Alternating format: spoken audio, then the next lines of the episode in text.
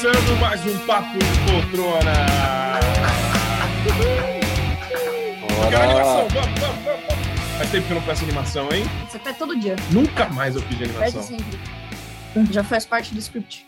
Nunca mais pedi animação. Pede, pede. No sim. programa? Sim. Eu não me lembro disso. Meu nome é Raul Andrés. Este é o Papo de Poltrona, o seu podcast de séries, de filmes. E é isso por enquanto. É, e vamos começar o programa de hoje, né? Apresentando os nossos amiguinhos. E o primeiro deles, Felipe Chaves. E aí, Filipão, como você tá? E aí, Raul e Edai, e aí, galera que tá escutando a gente. Acabei de ver, programa 63 hoje, hein? Isso. Ah, certeza. Boa! É, 63. seguiu no Instagram. Instagram? É, pode ser que o Instagram esteja correto, incorreto, não sei. Vamos ver. Vamos ver. E aí, Daiane Esteves, como você tá? Olá, pessoal, mais uma vez. Bora. Bora. Bora hoje. Vamos ver, né? Terça-feira à noite, eu tô suando já. Vou pedir para você abrir um pouquinho daqui a pouco ali a janela para mim. Não sei, comecei a suar. eu Acho que eu tô nervoso, porque hoje eu tenho muita coisa a dizer nesse podcast. Eu também. É, então. Mas vamos começar. Vamos começar. Felipe Chaves, quero saber se você fez alguma coisa, se você assistiu alguma coisa além da pauta. Hoje a pauta está cumprida, hein? Hoje tem coisa para dizer. Tem. Hoje tem coisa. Fala aí. Cara, apesar da pauta ter sido grande, ainda assim eu consegui terminar Arcane. E como eu sempre venho falando, acho que hoje é a terceira semana seguida, Arcane foi sensacional. Provavelmente a melhor coisa que eu vi na Netflix no ano. É muito bom, cara. Vocês provavelmente nem viram o primeiro episódio ainda, né? Ainda não, Felipe, mas veremos. Nossa. Veremos. Estamos perdendo. Mano, mas né? eu juro que tá. Eu, eu juro que eu tô assim pra dar o play. Eu só tô precisando de mais tempo. É, essa Mas tá aqui, ó. Tá aqui, tá aqui, assim, ó, na telinha. É, eu jurava que eu ia dar o play essa É, semana, né? mas aí sábado a gente teve um, um, uns rolezinhos, né? Aí a gente não conseguiu. Rolezinho. Rolezinho, a gente lembra que a gente fez um rolezinho em casa, chamou uns amigos. Ah, em casa. Em casa não é rolezinho. Mas então, Arcane tá na nossa é lista. sensacional, cara. Mas fechou ver logo. Arcane, como é que foi? Fechou. Fechou, tipo, não, vai ter uma segunda temporada agora, já tá, foi renovado, logo depois já renovaram, já saiu um anúnciozinho da, da Netflix, já tá em produção, então acredito que ano que vem já vai estar aí de novo para uma segunda temporada, cara. E, Bom, cara, é muito bom, muito bom. Todo a- os planos de ação, a história em si, e eles focaram bastante no drama no último episódio também, é bem legal, cara. A animação toda é muito bonita, é, a fotografia da, da, da animação é, é fantástica, cara. Vocês vão perceber que tem vários planos muito bons. E continua sendo uma série que quem não, não joga vai entender? Sim, eu- então, como eu não jogo, nunca joguei, Quem não entende nada do mundo, né? Porque pelo menos Sim. você sabe o que, que é e tal. É, o que eu, eu sei bem, mas bem básico mesmo, daí. Não é o, nenhum dos jogos que eu joguei mesmo, que eu fui atrás, nem nada. Realmente, eu sei o quê? 1% da, da, do que, do que tem, do que existe em LoL. É, Beleza, porque meu medo é sei o ficar conceito perdida, entendeu? não, não. Tipo, eu não. sei que tem muito, tem muito easter egg pra quem joga, pra quem conhece a história. Tipo, tem muito, muita coisa mesmo. Que eu vejo, que tem vários vídeos de pessoal falando de vários easter eggs que tem. Mas eu não, não percebi nenhum, né? Porque eu não jogo, mas não fez falta nenhuma pra mim. A história em si é muito boa. Acredito que vocês vão curtir. Muito bom. Então, Arcane de novo, a indicação pela terceira semana seguida semana de Felipe seguida. Chaves. É Sim. isso, né? Muito bom. Muito bom. Mais alguma coisa, Filipão? Ou Não, só, por enquanto é só isso mesmo. O resto é tudo pauta. É isso aí. Essa semana, na verdade, semana passada, Daiane e eu voltamos ao cinema. Voltamos ao cinema e tínhamos duas opções de filme para assistir no mesmo horário. E um deles era Eternos e o outro, Marighella. Logo, optamos por Marighella. Sem nem pestanejar. Não, eu pestanejei um pouquinho. Eu Ah, pestanejei eu um pouquinho. não. Eu cheguei e falei, puta, mano, mas Eternos, tudo bem, o pessoal tá falando mal, mas talvez, se a gente vê no cinema, né, a experiência se engrandece e tal. Ah, não, que não sei o quê. Mano, então vamos ver Marighella.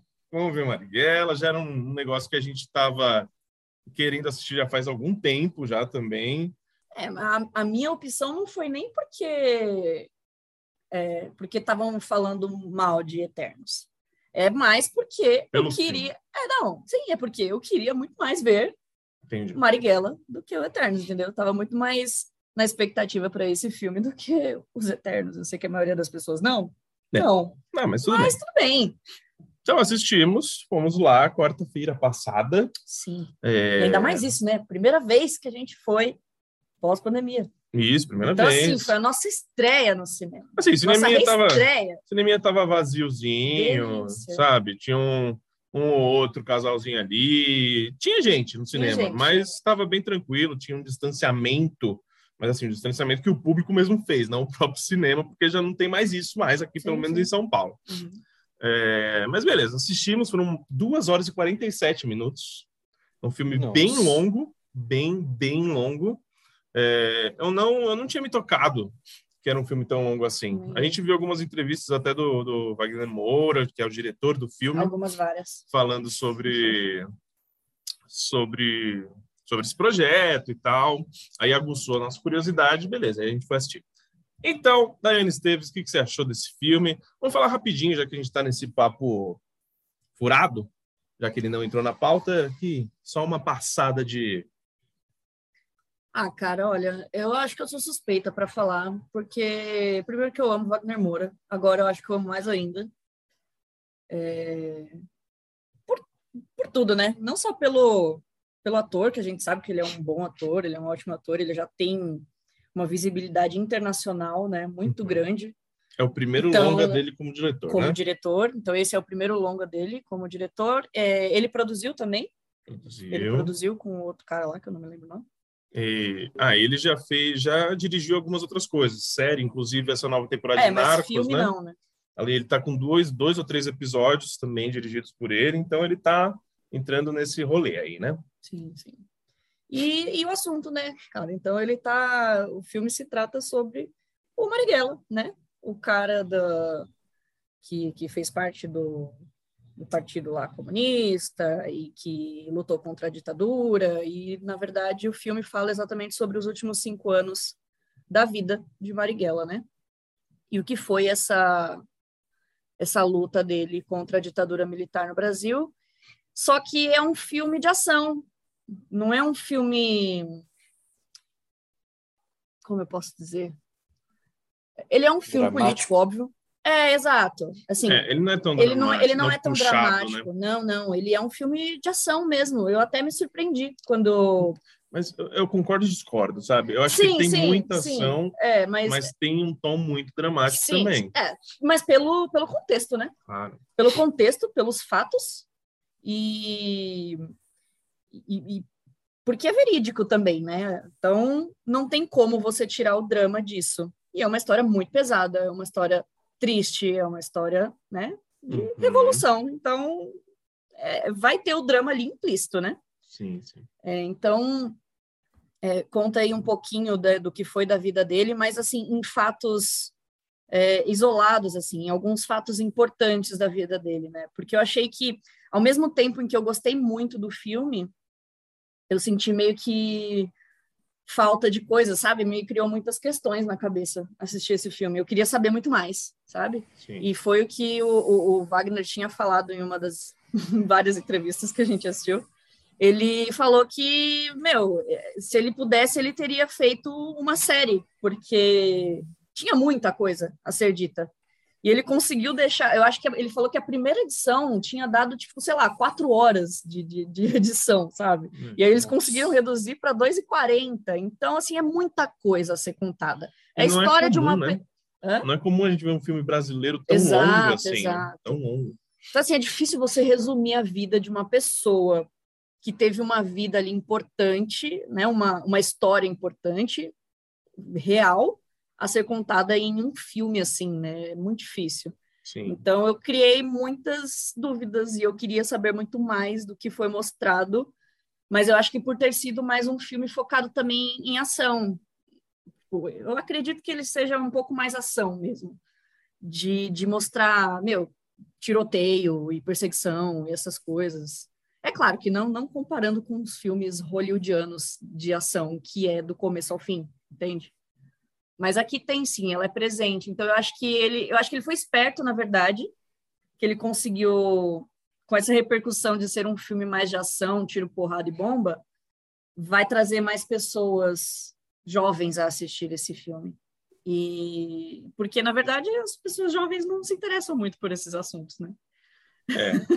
É. Então, eu acho que isso pode chamar um pouquinho mais a, a garotada a assistir. E eu indico muito, muito, muito mesmo.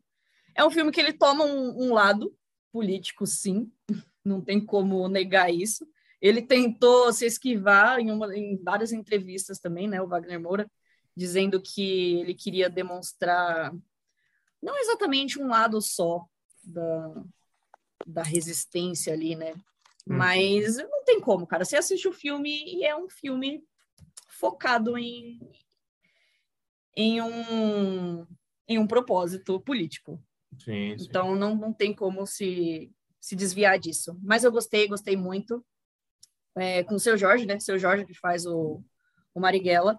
Para mim tá todo mundo muito bem. Eu gostei da atuação de todo mundo. Eu acho que é, a gente já está se acostumando melhor com essa, com, esse, com essa atuação brasileira em filmes, em séries, igual a gente vem comentando pelo, né, de, de, ser mais novelesco e tal. Aqui não é, eu não achei nada muito novelesco, não. A única coisa que eu tenho, assim, de, é, de crítica na, na, questão mesmo, assim, das atuações, é o que eu já tinha falado algumas outras vezes, de dos personagens falarem o português muito correto.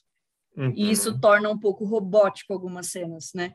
Tipo, tá tendo lá uma cena que é mais descontraída, ou às vezes que é para ser mais bem-humorada, ou vai rolar uma piada, e eles usam o português, tipo, mas nós temos que fazer esse negócio, nós temos que chegar até este ponto, sabe? Então torna a cena robótica. Mais pela fala, né? Mas a atuação eu achei que tá todo mundo muito bem. É, só e, e, era mais o seu Jorge que fazia isso, né? Os outros atores eu acho que tinham um pouco mais de malícia para dizer essas é. essas falas. Mas é muito bom, eu gostei muito. É. Muito bom. É, realmente é um filme, ele é bem tendencioso, ele é 100% esquerdista, então, é, é assim... Eu não estava querendo usar ah, essa mas, palavra. É, mas todo mundo... Não, se é um cara que fala sobre o Marighella, que ele é um guerrilheiro e para muitos um bandido, para outros um bandido, um bandido comunista. Sim. Então, se você sabe o mínimo de quem foi, e então, mas aí é que tá, tratou... tá, muitas pessoas não sabem, né? Não, eu sei, muitas, muita gente não sabe mesmo. O cara foi apagado praticamente da história sim, do sim, Brasil. Sim, sim. E então tem um, tem um, temos um público para isso, né? Sim. O outro não vai, tanto é que tá eu rolando... acho que eu acho que eu acho que assiste. Eu acho que o, que o público vai assistir só para só para passar, tipo, sabe, ter o discurso de ódio pronto ali, vai assistir, vai falar assim, nossa, mas como que diz que esse cara não é terrorista? É. Entendeu?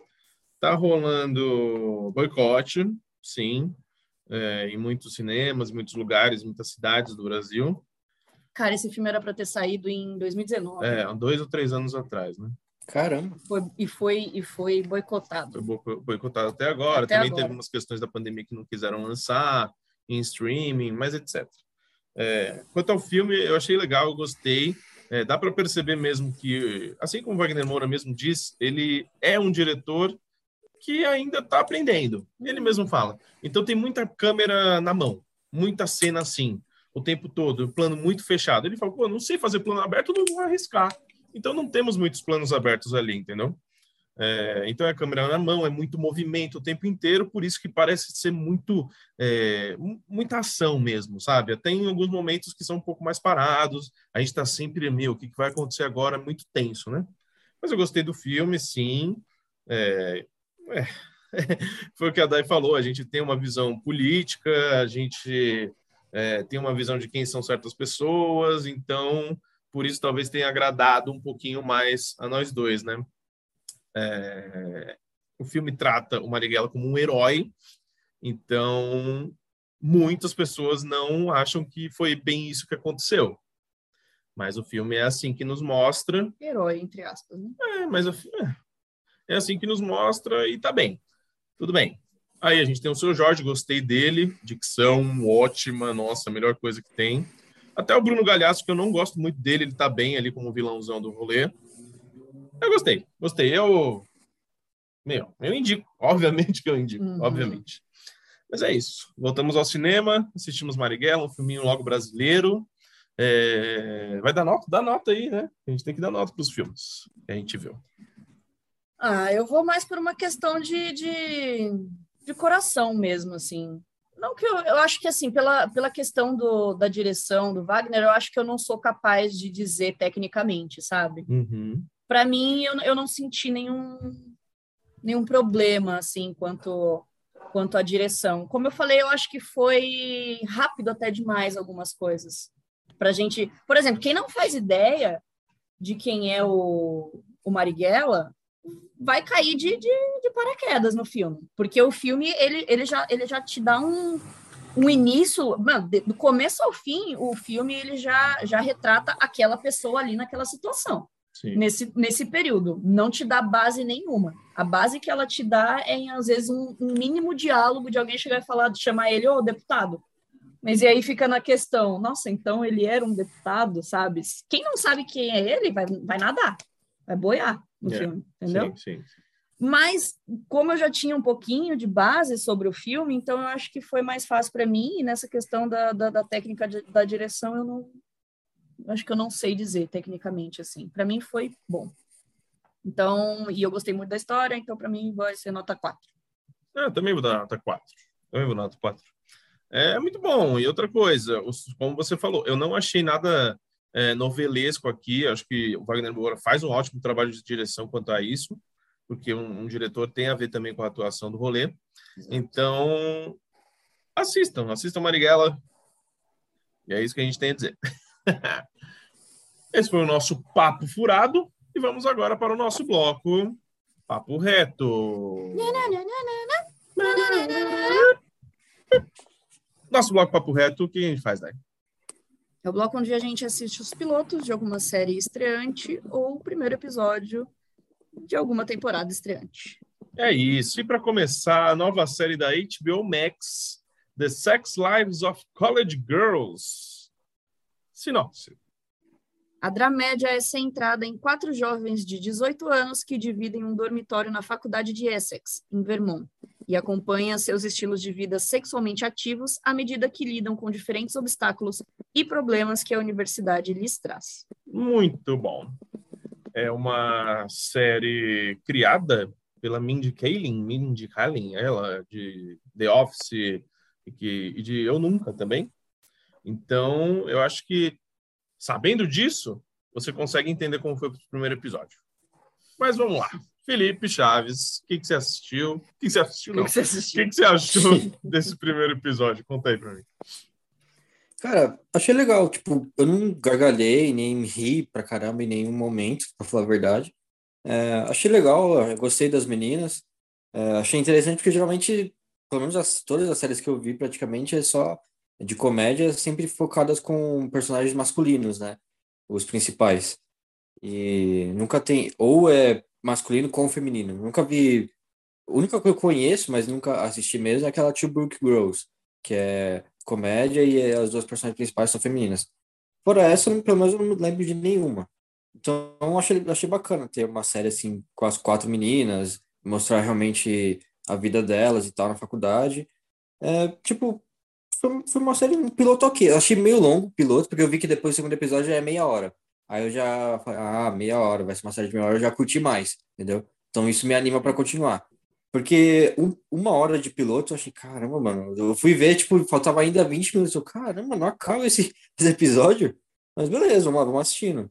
Uh, gostei das meninas. E é isso, cara. Eu acho que talvez eu continue sim. É, por ser meia hora. Se fosse uma hora de episódio, cada episódio, eu já acho que não continuaria, não. Isso aí. E aí, daí? Então, eu concordo com essa questão do, do, do tempo do primeiro episódio, porque ela tem todo o clima, todo o clima. Desde o do primeiro minuto que você assiste, já dá um climinha de série de, de 30 minutos no máximo. E, e, e, conforme foi passando, eu fui vendo que não acabava esse negócio, e aí depois. Você não tinha visto? não tinha visto, porque para mim estava implícito, sabe? E aí não acabava, não acabava, mas não que eu estava desgostando. Porque já falando, né? Gostei. É, eu gostei do tom da série, por mais que seja aí uma série teen, né? Uhum. E, e um assunto que, por mais que seja legal, interessante, eu acho que já tá demais, sabe? Tipo, parece que todas as séries agora teen vai ser nessa pegada, tipo, ai, nossa, a vida sexual dos adolescentes. Tipo, ok. É, é, o, é o nome, né, da série. Exato, sim, é o nome, mas é isso que eu tô falando. Tipo, pra, não, a princípio, não, não, eu não consigo ver algo de diferencial na, na série, sabe? Entendi. Então, assim, gostei, como o Felipe falou, é todo, são todas as personagens principais femininas e tal. Isso também já é legal, né? Porque sempre falar só da vida do macho é muito mais fácil, né?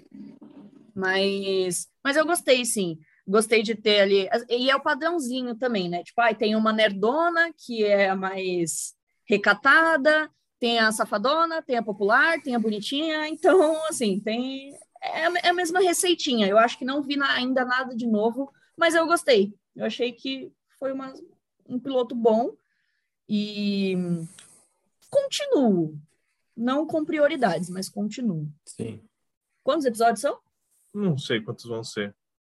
Mas assim, é HBO Max, né? 8, 10, por aí. Sim, sim. Acredito que não vai ser mais que isso, né? Isso. Mas é Eu isso. concordo com vocês. Eu acho que, assim, talvez esse maiorzinho, para dar um, um background melhor para cada personagem e tal.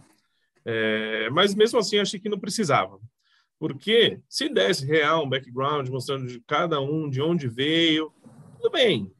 Mas, mas isso podia ter assim- sido. Isso pode ser feito ao longo dos outros episódios. Aham. Porque eu achei que demorou muito para. Porque, assim, igual você falou, igual comentamos agora, o nome da série é A Vida Sexual das Universitárias. Uhum. E demorou uns 40 minutos, uns, uns- uma meia hora, para entrar no assunto da vida sexual delas, entendeu? É que Porque elas estavam chegando Exato, também no rolê. sim, na começou- É, a conhecendo. é o primeiro dia delas ali na universidade, É. como elas se conheceram. Só que aí metade do episódio foi isso, elas chegando na universidade. Isso, exato. Aí a segunda metade eu já achei, mano, corrido demais. Que aí já tem, já mostra a menina jogando futebol, aí já não desgostou de não sei quem, já transa com o, com o técnico, aí a outra também já arruma emprego no dia seguinte, e tudo acontece. Mano, é- foi tudo muito, muito rápido.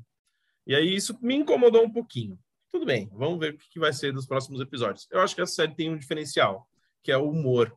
O humor dela é diferente. Sim. O humor dela é muito parecido com, por exemplo, Eu Nunca, que a gente fala que é, o Sim, Felipe e eu, a gente sim. assiste. Lembra muito, muito pela Mindy Kaling, que é o, é, o, é o nome também por trás da série. É, são umas tiradinhas que, por mais que as meninas, ai, a vida sexual das meninas, tudo bem, mas esse é o diferencial, entendeu? É essa pegada. Porque a, a gente pensou, eu pensei que eu ia odiar, por exemplo, a loirinha, que ia ser aquela personagem clichê, estereotipada, a, a, a bonitinha, não, mas aí ela, é, durante o episódio, mudam-se as coisas e ela também consegue entrar naquele grupinho e também consegue participar com algumas piadinhas. Aí tem a outra menina lá, que é a, a menina lá indiana, a indiana, mano, ela faz um bagulho lá para conseguir entrar no, no, Mano, fiquei chocada com isso. um negócio É. de. Só que, mano, ela quer entrar no, no, no porta dos fundos da, da faculdade, É. assim, entendeu? Quer, quer fazer piada. É um pouco diferente, sim. e Por isso que eu Assim, gostei. é, Por isso que eu gostei. Eu, eu ia dizer que isso foi o que eu mais gostei, tipo, o tom cômico da série foi o que eu mais gostei, mas não é nada realmente para gargalhar, Não, é diferente. mas é, é, é o único diferencial, eu acho, que é o tom de, de comédia da série. assim. Uhum. E, não, e é isso. Quando, quando eu coloquei isso na pauta, eu falei, puta merda. Eu, mano, eu não, tinha- eu não sabia de nada, não sabia de nada. Eu olhei e falei, pô, tem uma série nova da HBO, beleza. Precisa de mais uma aqui para encher, porque a gente já tinha as outras duas, que era certeza que a gente ia ver. Aí vai nessa, vamos pegar uma velha. Não, vamos nessa. Mas aí deu certo. Olha só, Sim. deu certo. Deu certo. E talvez eu continue. Talvez não. Eu quero continuar, mas realmente não é prioridade. Mas como é HBO, acho que é- né? HBO Max é, é osso, né? Eu assisto todo dia. Então, ah, talvez eu dê o play, entendeu? Exato. Talvez, talvez. Então é isso. A vida sexual das universitárias. Esse é o nome em português, né? Isso. Tá na HBO Max, tá lançando. Felipe ia falar alguma coisa? Você ia falar, Felipe? Não, só ia falar, só ia falar que a gente entrou no consenso mesmo. Todo mundo quer continuar, mas não vai ser prioridade. Sim, sim. É, exatamente, exatamente. Mas, meu, tem público e eu vi Total. que Rotten Tomatoes está 100% de aprovação. na Sério? série. Pois é. Estreou quando? Estreou semana passada. Essa semana, na verdade, agora, com dois episódios. E Essa aí. sabe- semana. Não, peraí. Essa semana, porque a gente já tá na. É que é a semana do Papo de Poltrona. A semana do Papo de Poltrona é de quarta a quarta. Tá? Então, é isso. É, foi nessa semaninha aí. Sim. Sabe o que mais está com 100% de aprovação no Rotten Tomatoes? Eita. Ah lá, lá vem. O que, que tem? Arcane. Ah, não, tudo bem, tudo bem. Arcane, Arcane. Talvez. Sim, mas cara, não duvido. Arcane. Arcane é minha nova Kindle. Não sei se vocês perceberam, mas Tô vendo. Tô no meu vendo, coração tô vendo. também. E eu pretendo ver as duas, tá, Felipe? Sim.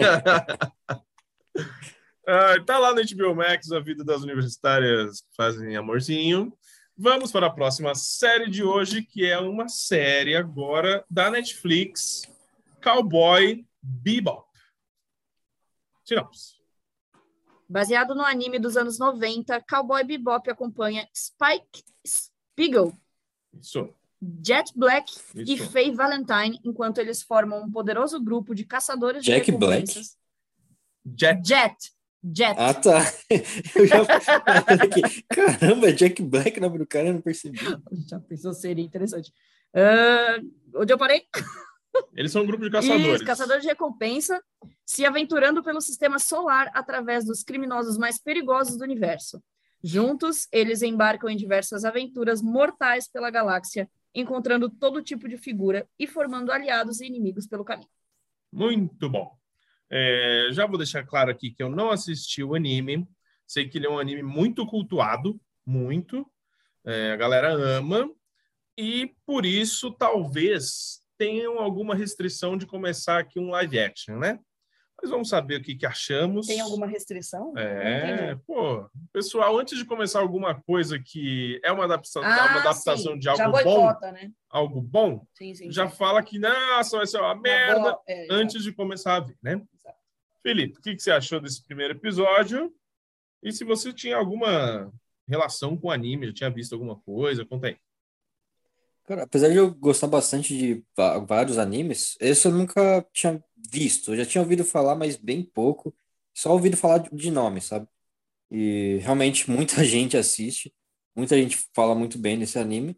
Só que é um anime, eu acho, da década de 90, começo dos anos 2000. É, é bem no- é data. 1990. Aí, ó. É- É, bem, é bem velho. antigo. É, então. E eu até peguei, eu assisti o piloto da série e depois eu peguei e assisti o, o primeiro episódio do anime, porque é um Hum. anime de 26 episódios só. Eu queria saber se tinha muita diferença, uma coisa assim. É Boa. literalmente uma, a mesma história. A, a mesma historinha do, do primeiro episódio, a mesma história que tá na, no primeiro episódio do, da série. A única diferença é que eles não introduzem a garota no anime, né, nesse, a que vai ser a caçadora de recompensa também, nesse primeiro episódio. Eu acho que eles vão introduzir ela mais pra frente. É, pelo que eu tava lendo, eles já quiseram colocar bastante coisa nesse primeiro episódio da série, do que vai acontecer durante a, a, a- o que acontece durante a temporada do anime, né?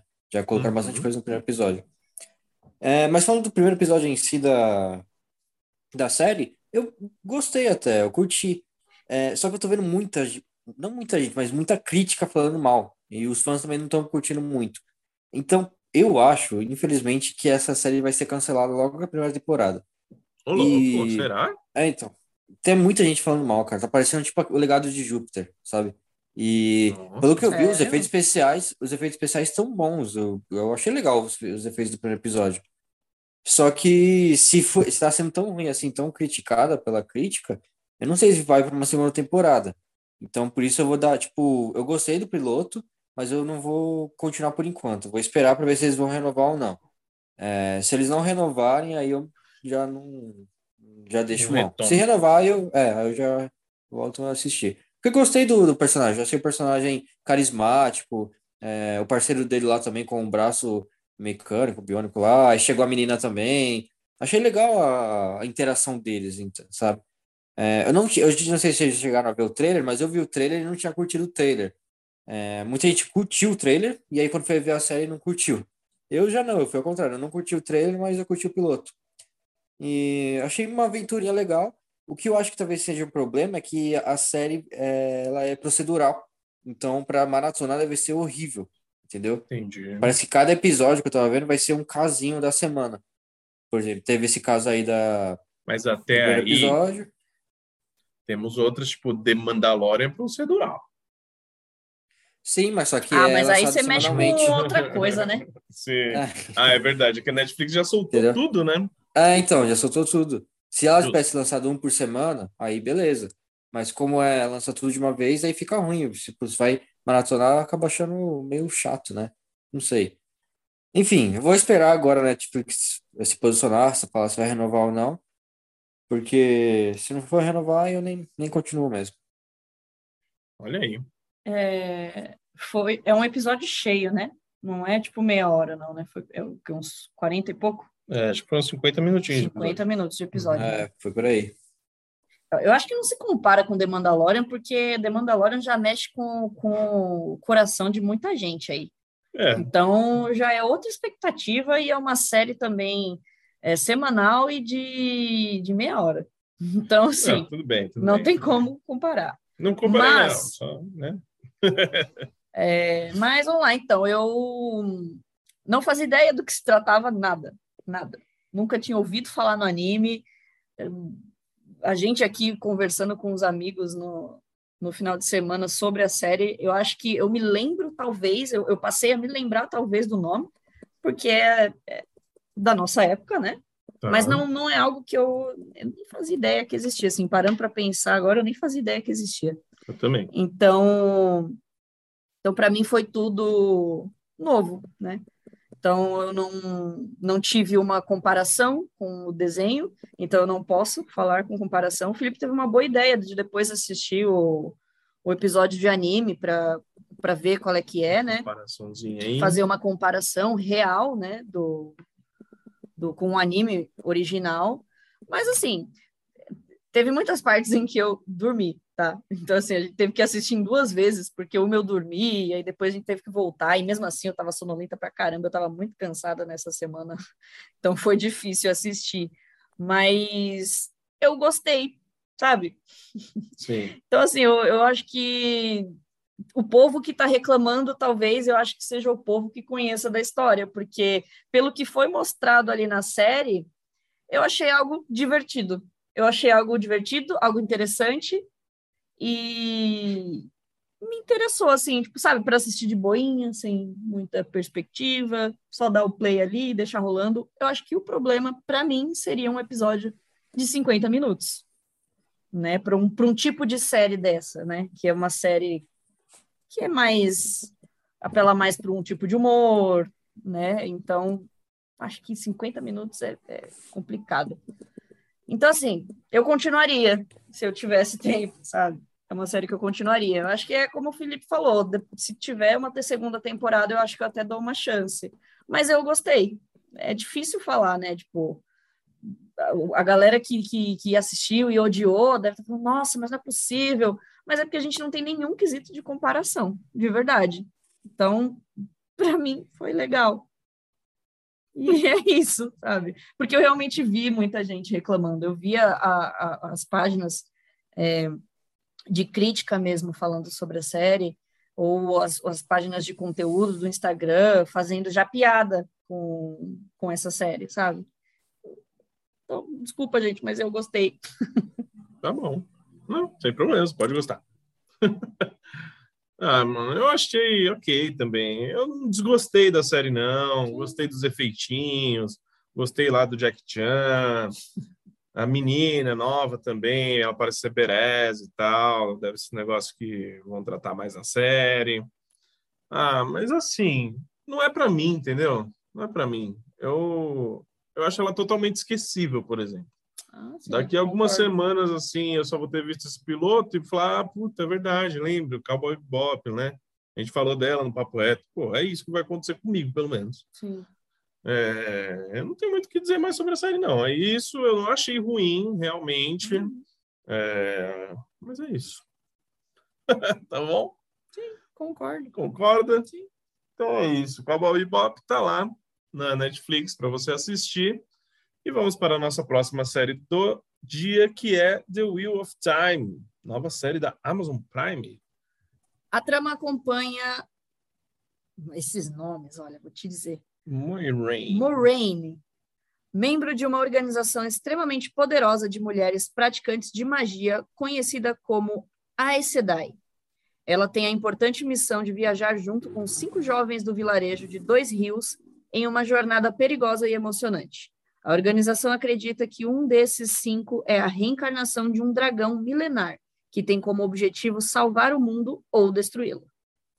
Isso aí, mais uma série de fantasia aí.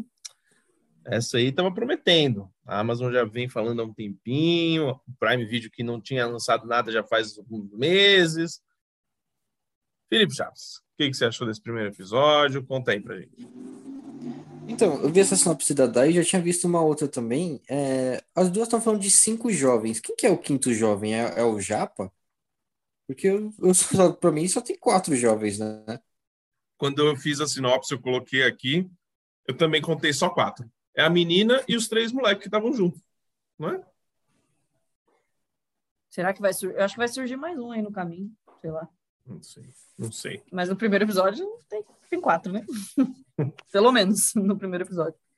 Bom, então, é, eu no começo do episódio eu tava falando, cara, mas será que vai ser tipo Game of Thrones, que tem vários personagens, várias, vários núcleos e tal?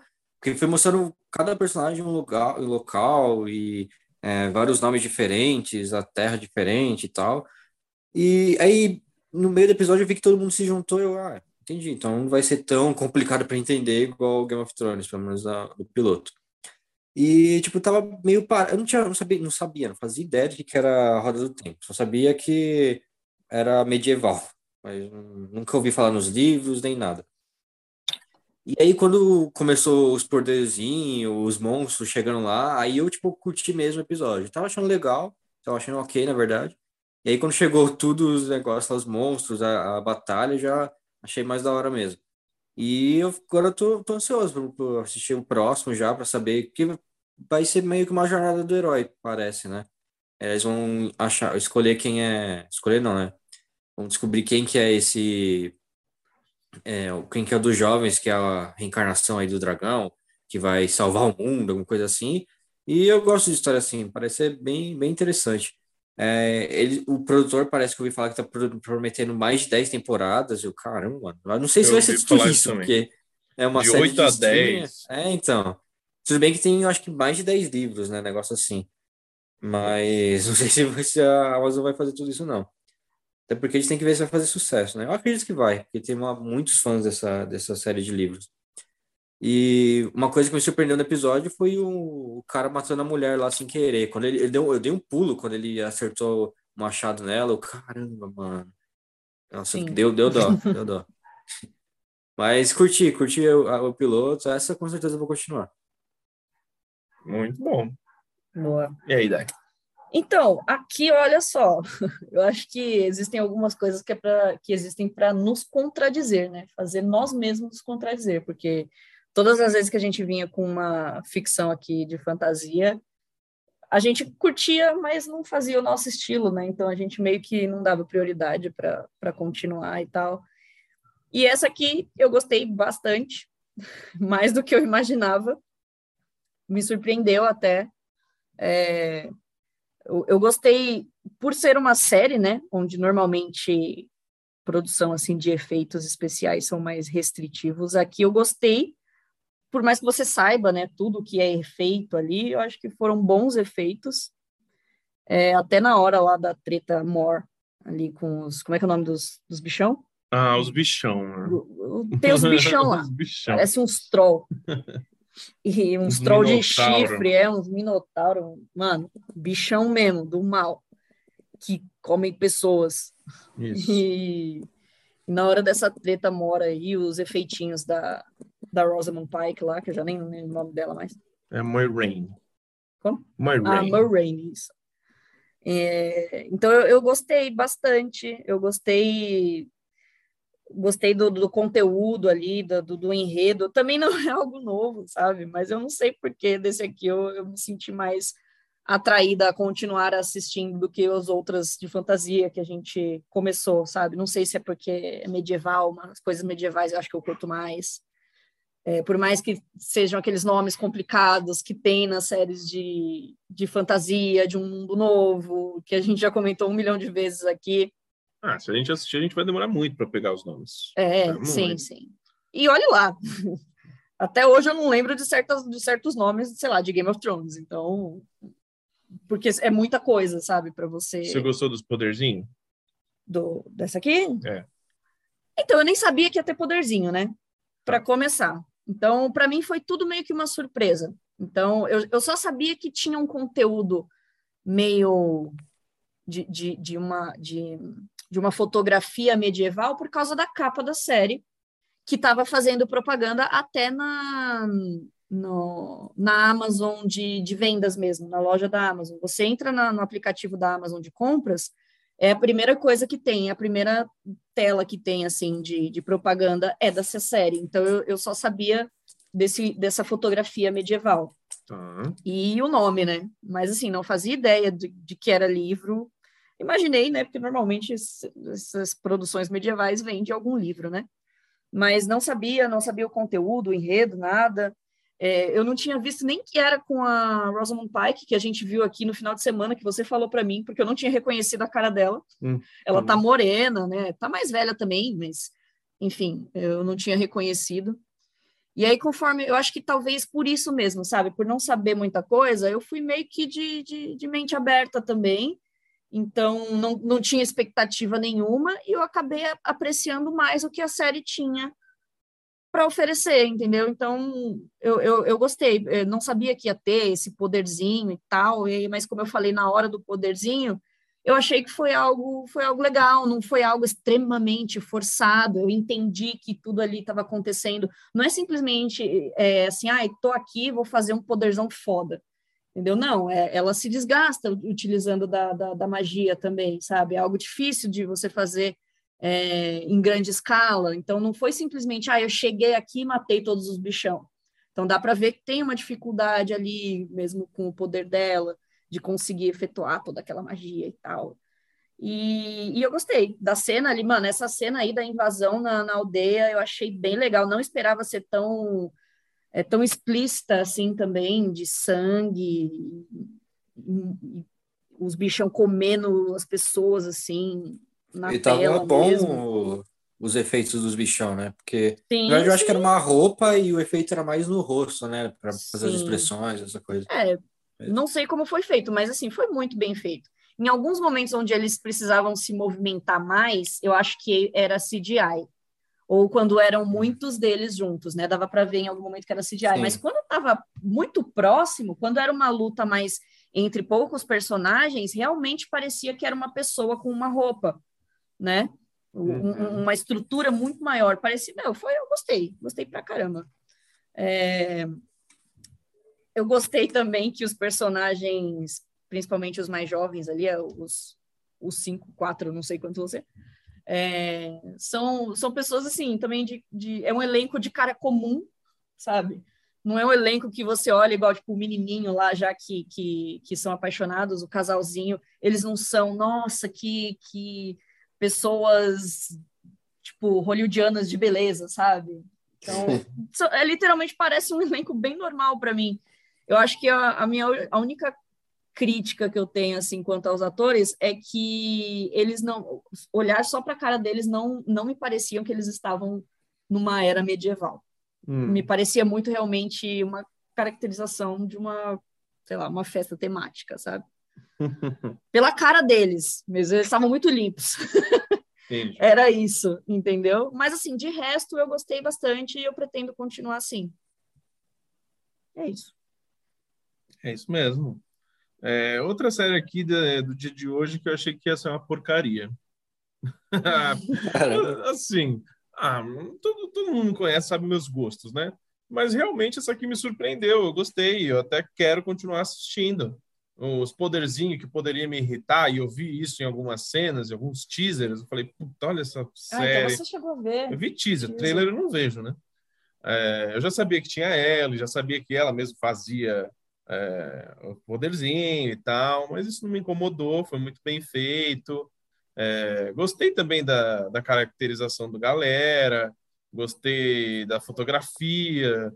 Muita coisa é, é CGI, com certeza, mas não me incomodou também. É, então, eu curti. Olha lá, consegui gostar. É, mas eu não entendi até agora como que ela, ela é toda poderosa e tal, mas como ela sabia que naquela aldeia ia existir um dentre os cinco ou quatro, não importa. Isso que eu não entendi é como pela... que ela chegou até lá. Eu não me toquei nisso, eu acho que não prestei atenção.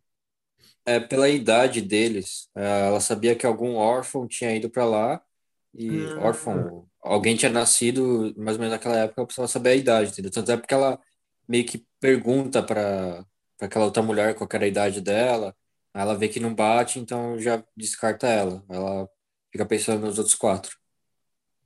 Tudo bem. Eu acho que ela também devia uma... sentir, né? Alguma coisa. Né? Isso, né? okay, era, era okay. isso que eu ia falar. Eu acho que deve Se ter ela sente, uma... faz sentido. Porque Sim. o que deve ter de gente da mesma idade por aí, não só é. nessa aldeia... Não, mas é algo sensitivo mesmo. Tanto que também, a, o primeiro também. menino que aparece no começo da série, logo no início... Eu tinha esquecido desse menino que morreu aí. É, ela ela fala, o, o cara diz, né, o, o cara que é, companheiro dela, ele fala que, ah, ele tem a idade certa e tal, e aí ela insiste ela que não, sente que é, não é ela ele, insiste né? que é. não, que ele que não é ele. E isso daí foi foi meio jogado no episódio, né? Talvez expliquem em algum episódio mais pra frente, porque eu não entendi ah, quem que eram aquelas sim. mulheres de vermelho e quem que era aquele cara, porque ele tava hum. falando com um amigo imaginário dele lá. Ah, é verdade. Então, eu acho que o que eu entendi dessa primeira cena, e que eu já gostei muito, eu acho que foi esse início de cena que já fez abrir assim, ó, meu coração para essa série. É, um cara, na, a princípio dois, né, que a gente achava que eram dois caras fugindo, depois que ela falou que ele já estava alucinando, Sim. e aí um dos caras some, né?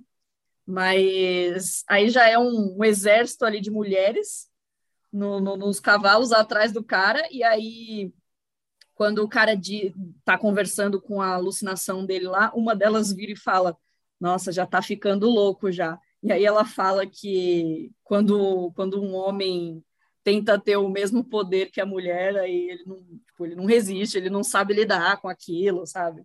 Você lembra disso ou não lembra? Lembro, é, foi, mano, foi logo na primeira cena. Sim, aí eu já gostei já uhum. disso logo de cara. Então, Aí teve toda aquela cena da, inicializa, da iniciação da, da menina, que é, jogada no, que Rio, é né? jogada no Rio. Então, acho que deve ter meio que um. Será que tem alguma coisa com o Rio? Será que tem alguma coisa com o ritual deles que faz desenvolver algum tipo de, de, de sensibilidade ou poder? E que aí o cara deve ter roubado isso de alguém ou feito algum ritual que não era para ele, entendeu? Tipo, o que dá a entender é que homens não podem fazer isso. Foi isso que eu entendi. É entendeu? Uhum. Pelo menos para mim, né? Mas com certeza vai ser explicado isso mais para frente. É isso. Realmente é uma adaptação aí, tem um monte de livro. Eu também vi entrevista do cara dizendo que ia ter de 8 a 10 temporadas. Bom, difícil, né, a gente falar agora, né, e se comprometer a uma série de 8, 10 temporadas, mas vamos que vamos. Vamos que vamos, eu gostei sim. E a Roda do Tempo está lá na Amazon Prime Video um novo sucesso da plataforma, que fazia tempo que não trazia algo tão relevante para a gente. Amazon Prime Video está de volta. Assinem, só R$ 9,90.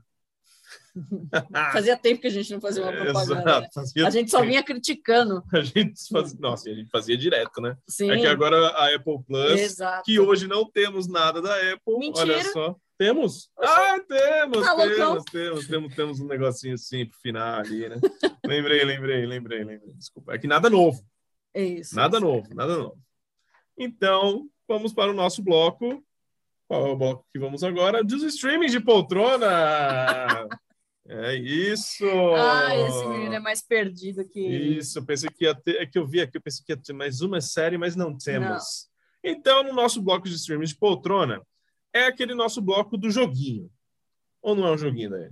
É uma interação entre nós e os participantes os ouvintes do podcast. É, é o seguinte: cada um de nós somos um streaming. É, o Felipe é o Felipe Prime, a Dai é o Daiflix e eu, Raul, sou o Raul Max. Já fizemos a primeira temporada, estamos na segunda primeira temporada, quem ganhou, obviamente, fui eu. E agora, na segunda, começamos a primeira semana agora. E trouxe os resultados da semana passada. Semana passada escolhemos filmes, filmes da semana passada.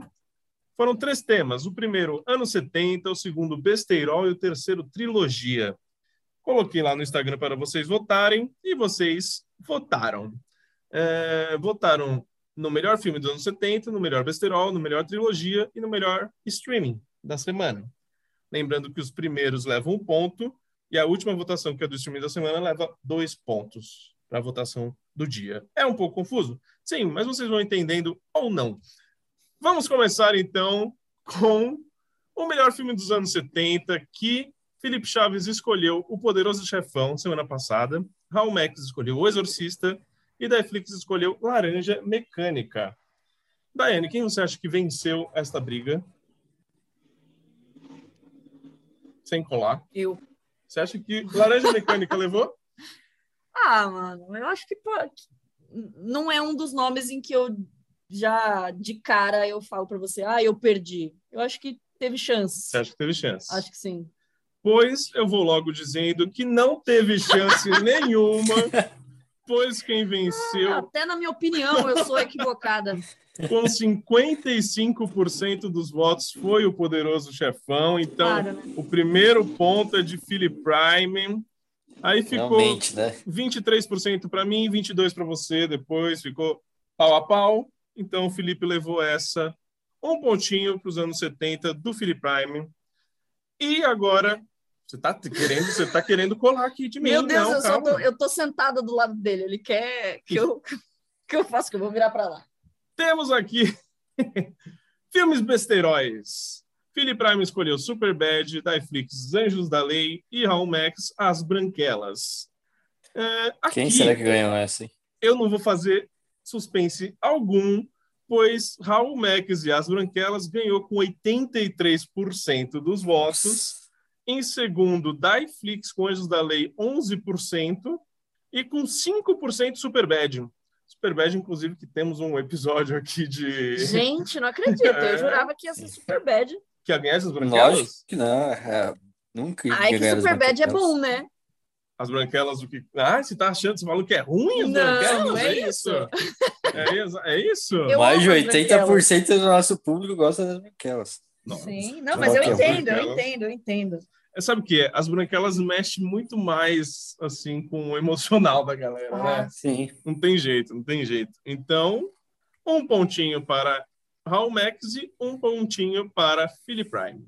Agora, a categoria trilogia. Essa aqui que foi bem disputada semana passada. Daí Flix escolheu John Wick, Philip Prime O Senhor dos Anéis e Raul Max Batman. É...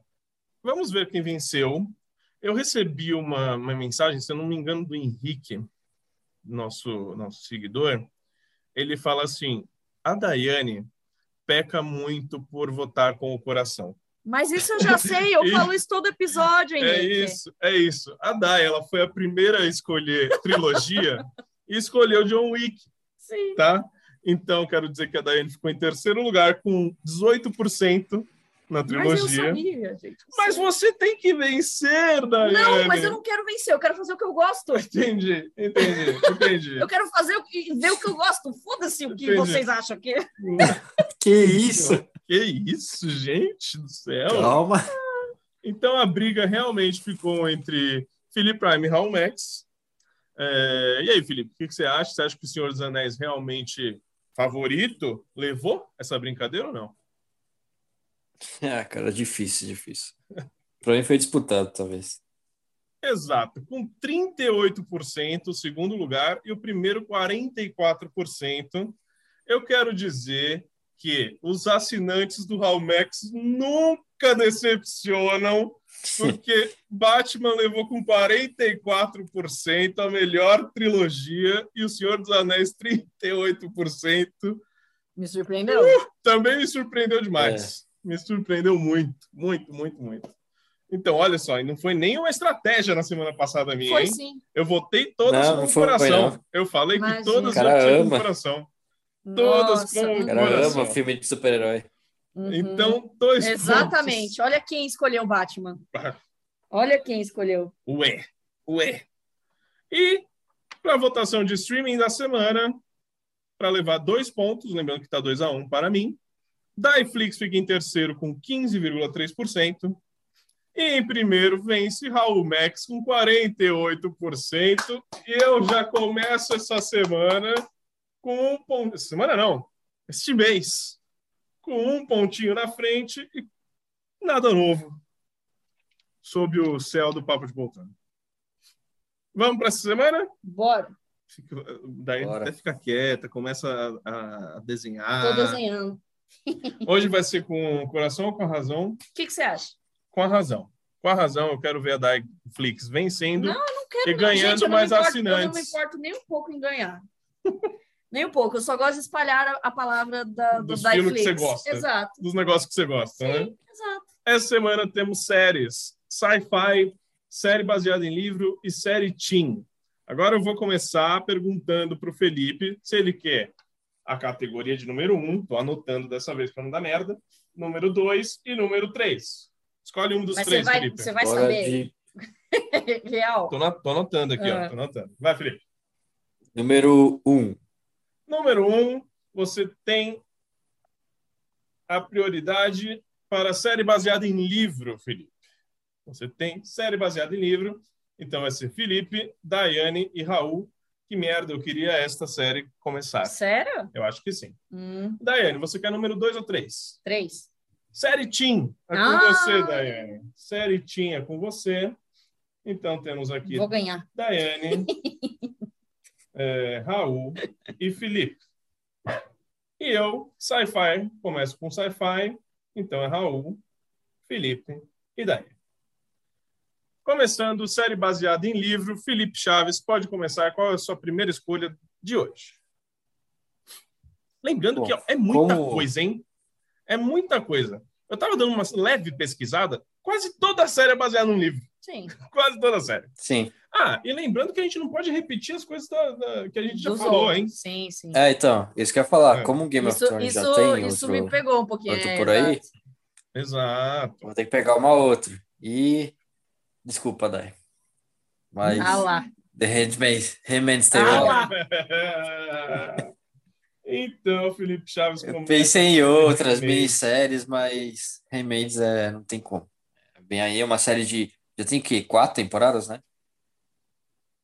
Então, Quatro, e vai pra quatro. vir mais uma aí que.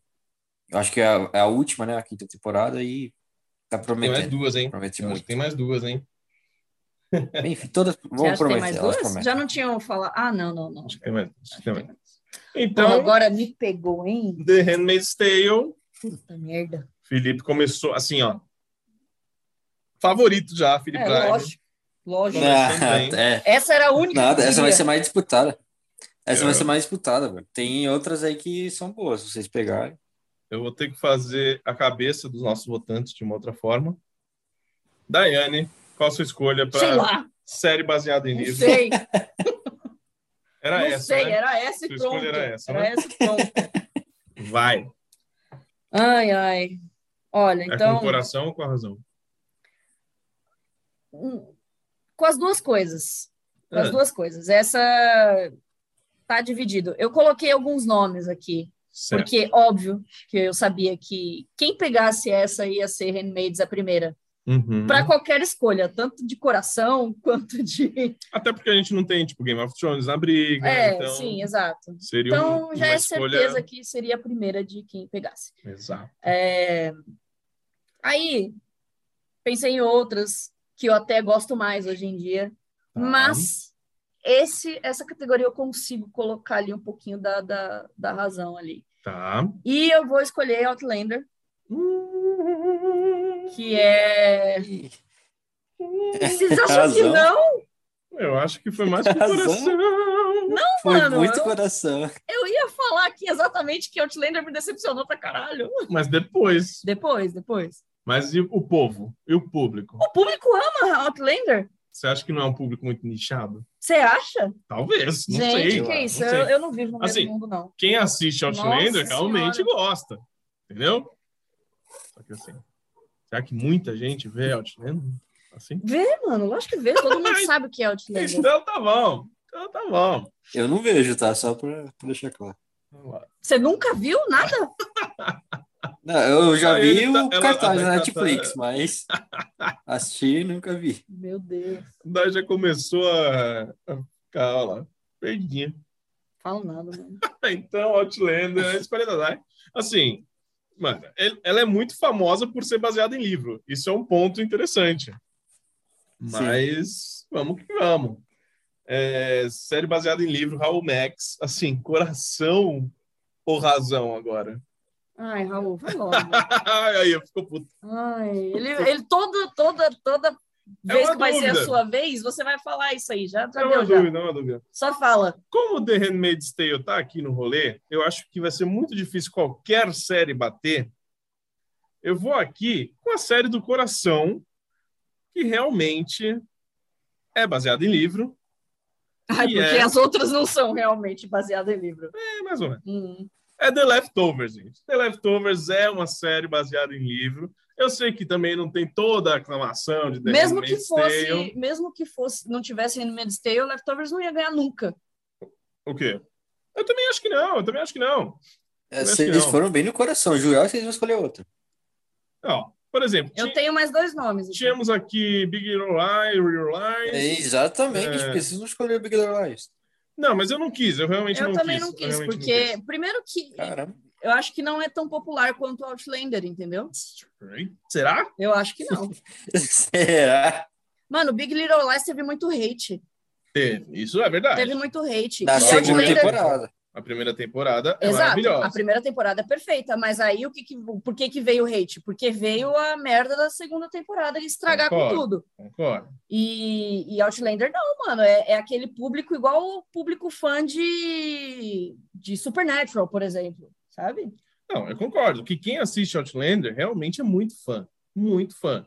Vamos ver só se a galera do, do Papo de Poltrona vê mesmo a série. Ah, não. É, vai ser Handmaid. Assim, Isso aí se eu fosse tem. votar e apostar meu dinheiro era Handmaid's Tale. E te- te- tem outra aqui que talvez a Dai tenha esquecido, ou não tenha, ou não tenha sabido, ou não tenha lembrado, que Dexter é uma série baseada em livro. Não, eu sei. Então Dexter poderia entrar aqui também. Mas eu também fiz Mas a minha escolha real É, o, uni- o outro nome que eu tinha pensado era Sharp, mas. Sharp, eu- é, mas Sharp também acho que como Não minissérie, pega, não pega. difícil. É, eu pensei em Little Fires também, mas Também, entra na minissérie e mesma Amazon coisa. ainda, É, seria difícil. assim, é realmente, quem pegasse aqui Handmaid's Handmaid's. Tale... Mas eu confio em The Leftovers, hein? Eu confio numa galera. Eu confio, Raul Max, tamo aí, tamo junto. Então, não duvido nada. vamos aqui, número 2 é sci-fi. Número 2 é sci-fi, quem começa sou eu. E eu vou começar logo com, de novo, uma série do coração. Eu quero Fringe aqui, para começar, e ponto final. Fringe é minha série sci-fi. Ai, mas tem aquela... Mas não, eu quero Fringe. Bom? A Dai tá olhando para mim porque assim... Coração é o. Ah, não? Eu não amo Fringe pra cacete? Sci-fi é a sua preferida. Fringe? Quanto, ó, quantas vezes a gente falando de, de série de sci-fi aqui? Qual que é a série que ele sempre fala? Não. eu tenho certeza assim, que todo mundo calma. aqui. Não, então não vem falar que é de coração, meu bem. Não, não, é não, isso não. que eu tô falando. É que, assim, ai, o gênero sci-fi, ele é complexo, entendeu? Essa série que talvez você esteja falando, eu, eu para mim, talvez não encaixe como um Ah, sci-fi. Não, é verdade. Ele acha sempre como o quê, uma- então? Pois é. Como um drama, Tipo- como um drama. De que, que você está falando, então? De Lost. De Lost. Você, você é a segunda a falar aqui? Não, é o Felipe. É o Felipe. É, Não, eu, eu também escolheria Lost. Lost é a minha série do coração. É a minha série preferida. Oh, é insuportável E Lost, mano, coisas. Se eu colocasse Lost aqui, Lost ia ganhar 100%, tá? Tá bom. De- deixar isso bem claro aqui. Então, se você, Felipe, ou a Daiane quiser botar é, Lost aqui, vai ganhar.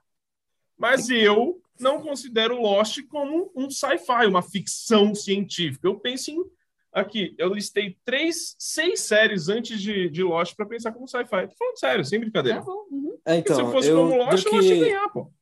é, então, do que eu também não penso, quando falam série sci-fi, não é, Lost não é a primeira que vem Pois na é, minha cabeça. Lost nem entrou na A lista. primeira, é, então, a primeira que vem na minha cabeça, que é a que eu vou falar agora, é Black Mirror, Ok. que vai É pro uma meu, que tava aqui também. Vem pro meu streaming. Black Mirror tá no Philip Prime e Fringe tá no Hallmax. E assim, a Daiane tem grande chance de pegar uma aqui, que pelo amor de Deus, né, Dai? É a sua vez. Lembrando que Dark já foi pego em outro. outro Sim, eu- essa daí era uma das primeiras que eu colocava. Mas Então é isso. Black Mirror foi pro Felipe. Certo. Daí. Vou com o coração mais uma vez, óbvio. Arquivo X. Ok. Aqui eu acho que a razão também conta. Não, E eu acho que aqui Daiane Esteves é a favorita. Já digo. eu acho que não. Já digo, já. Já digo. Não. Porque não era a minha primeira escolha. Essas eram, essas eram minhas três escolhas, minhas três primeiras mesmo escolhas. Eu não considero Lost, de verdade. Tanto é que eu nem coloquei. Eu não coloco ela como ficção científica. Ela, quando eu penso em ficção científica, eu penso muito nessas. Aí tem Doctor Who, The Away é muito mais científica, Sense8 é muito mais ficção científica.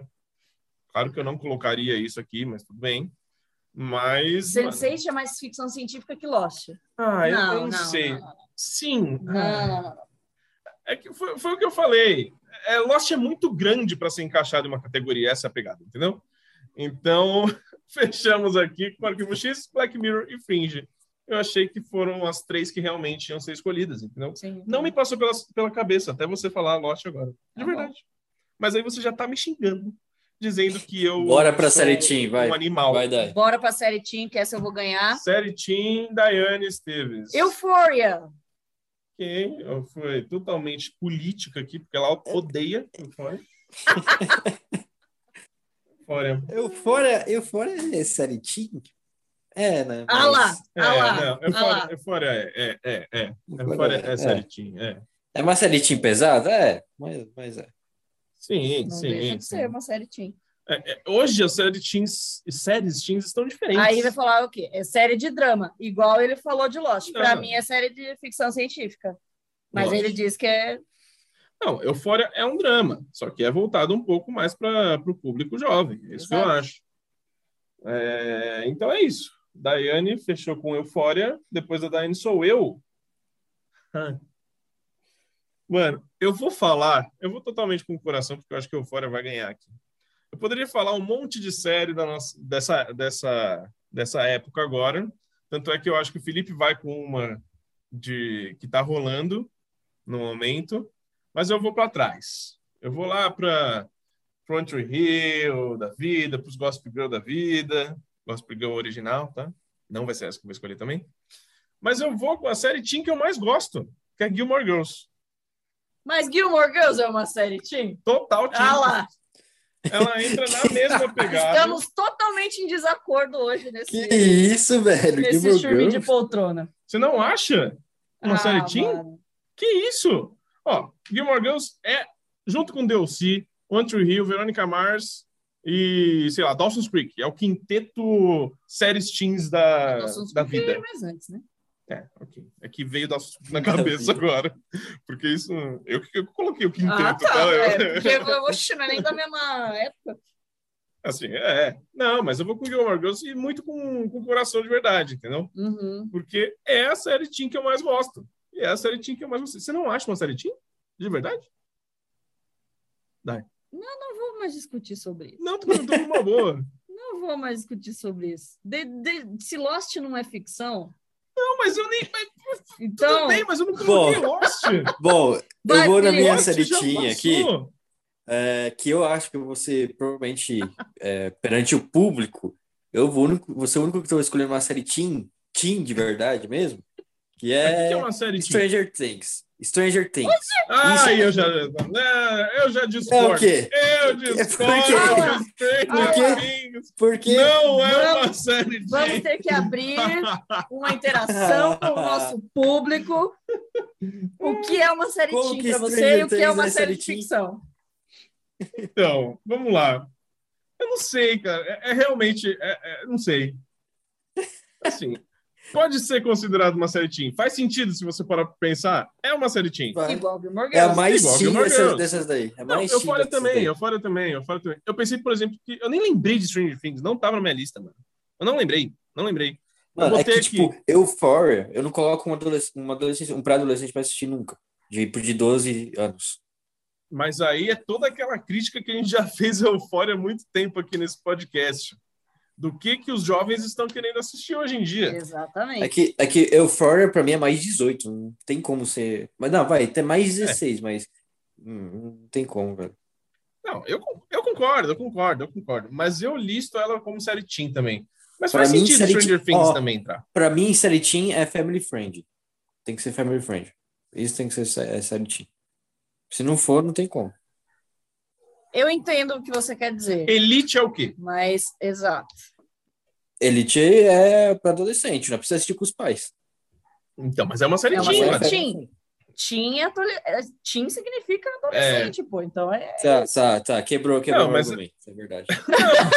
Não, mas eu entendi o seu argumento e eu É, até eu talvez eu também. concorde Eu com ele. também. Eu acho que eu concordo com ele. Mas a indústria não concorda conosco. É isso. Na verdade, elas não se rotulam as séries, a gente que tá rotulando, né? Não, rotula sim. Você procura lá por, por categoria e elas estão em categorias. Mas assim, Stranger Things, por exemplo, ela se encaixava muito mais quando você procura assim, ficção científica. Ela tá sempre lá no, no top 5, Entendo. Entendo. entende? Entendo. Tipo, qual que é o qual que é o foco do qual que é, sei lá, o foco da série, entendeu? Qual que é a Não, faz base sentido, da Faz série? sentido, faz sentido. Ah, mas é isso. É isso. Então, ah, as tretas a gente deixa de lado, depois a gente conversa, mas é, é um assunto interessante isso aqui. O que seria uma série teen? É verdade, porque é um pouco complexo. Mas Euphoria você acha que é teen? Daí. Sim. Gilmore Girls você acha que é teen? Sim. Ao mesmo tempo que a gente assistiu Generation, eu poderia ter colocado Se Eu Fosse Coração, eu iria Poderia. com Generation, que eu gostei mil vezes mais do que, Euphoria. do que Euphoria. A galera não, a galera não. Mas aí são os gostos pessoais, entendeu? Foi, foi cancelada, não foi? Foi, Foi, cancelada. cancelada. Fiquei, fiquei putíssima. Gilmore Você viu inteira? Generation? Não, não, eu assisti acho que três episódios. É muito boa. E Prefiro. Fire Fire Entende? saiu, saiu hoje o trailer, o teaser trailer do Sai dia 9, né? Sai 9 em janeiro, de né? janeiro. 9 de Sim, janeiro. sim. Isso, é. Mas Stranger Things, tudo bem. Tá quê? aqui. Como série teen. Não, tem que perguntar, né? Não sei, não sei. eu Não, não eu classificaria como. Não, mas vamos, Não, mas vamos não aceitar. tiro, não. A gente aceita sim. porque realmente é abrangente. É, É exato. abrangente. É abrangente. Eu não faço.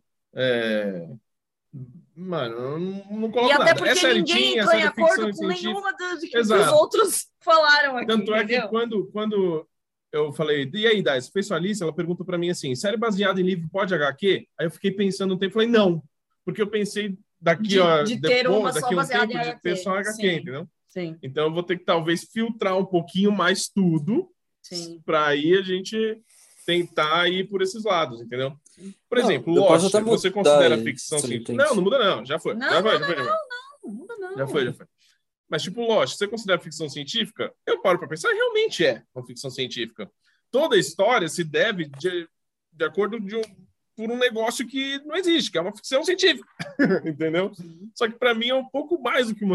É, é confuso. É um pouco confuso. Mas eu entendo, eu entendo todo mundo. Não, mas eu entendo todo mundo.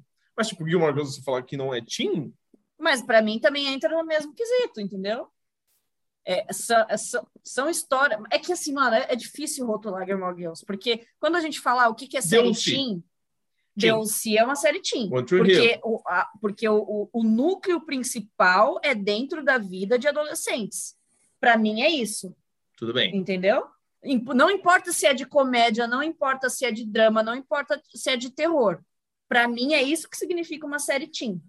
Entendeu? Não, tudo bem. As Gilmore, Só que aí, Então- mano, aqui a gente entra num drama familiar, drama familiar. entendeu? Em, É. Com Gilmore Girls. Por Não, isso que eu não certo. normalmente encaixo ela como uma série teen. Porque não se trata só da vida ali da, da Rory, por exemplo. Se Entende? trata muito Se dela. trata muito, mas eu acho que é muito que bem-. Eu acho que é muito bem dividido entre ela e a mãe dela, entendeu? E aí Muito. depois o, o, o- É o familiar, é familiar. Para mim se encaixa no mesmo quesito de série como Parenthood. Você acha que é Eu tá acho ali. que é. É um Mas drama familiar. também? Eu concordo um pouco também. E o que me leva também a crer que Gilmore Girls pode ser uma série teen é a mesma época onde outras coisas Onde surgiram, foi- sabe? sim, sim, e eu onde ela entendo. estava inserida, no canal também onde ela estava inserida, que era, era da, da nova CW, antiga Warner. Então, tudo isso levava a acreditar que talvez fosse uma série teen. Everwood, uma série teen? É mais familiar. É familiar? Enfim. É um debate que pode. Mas tudo bem, fomos aceitos. Todo mundo aqui. foi aceito Se aqui. vocês quiserem, eu troco o Gilmore Girls. Não, não quero eu boto não. Glee aqui. Glee eu ganho mais votos, eu acho. É, se eu colocar Riverdale, eu ganho essa daqui também, certeza. Exatamente. Não sei. Não sei, não. Não sei, não. Não sabe. Riverdale é tão grande quanto a que o Dai colocou lá do, do livro. Outlander. Eles demoraram, ó, galera, eles demoraram um pouquinho. Não foi ele lag, não. Eles só demoraram um pouquinho ver- pra, eu- pensar. fui ver qual que. É delay, né? É. Aqui no pensamento.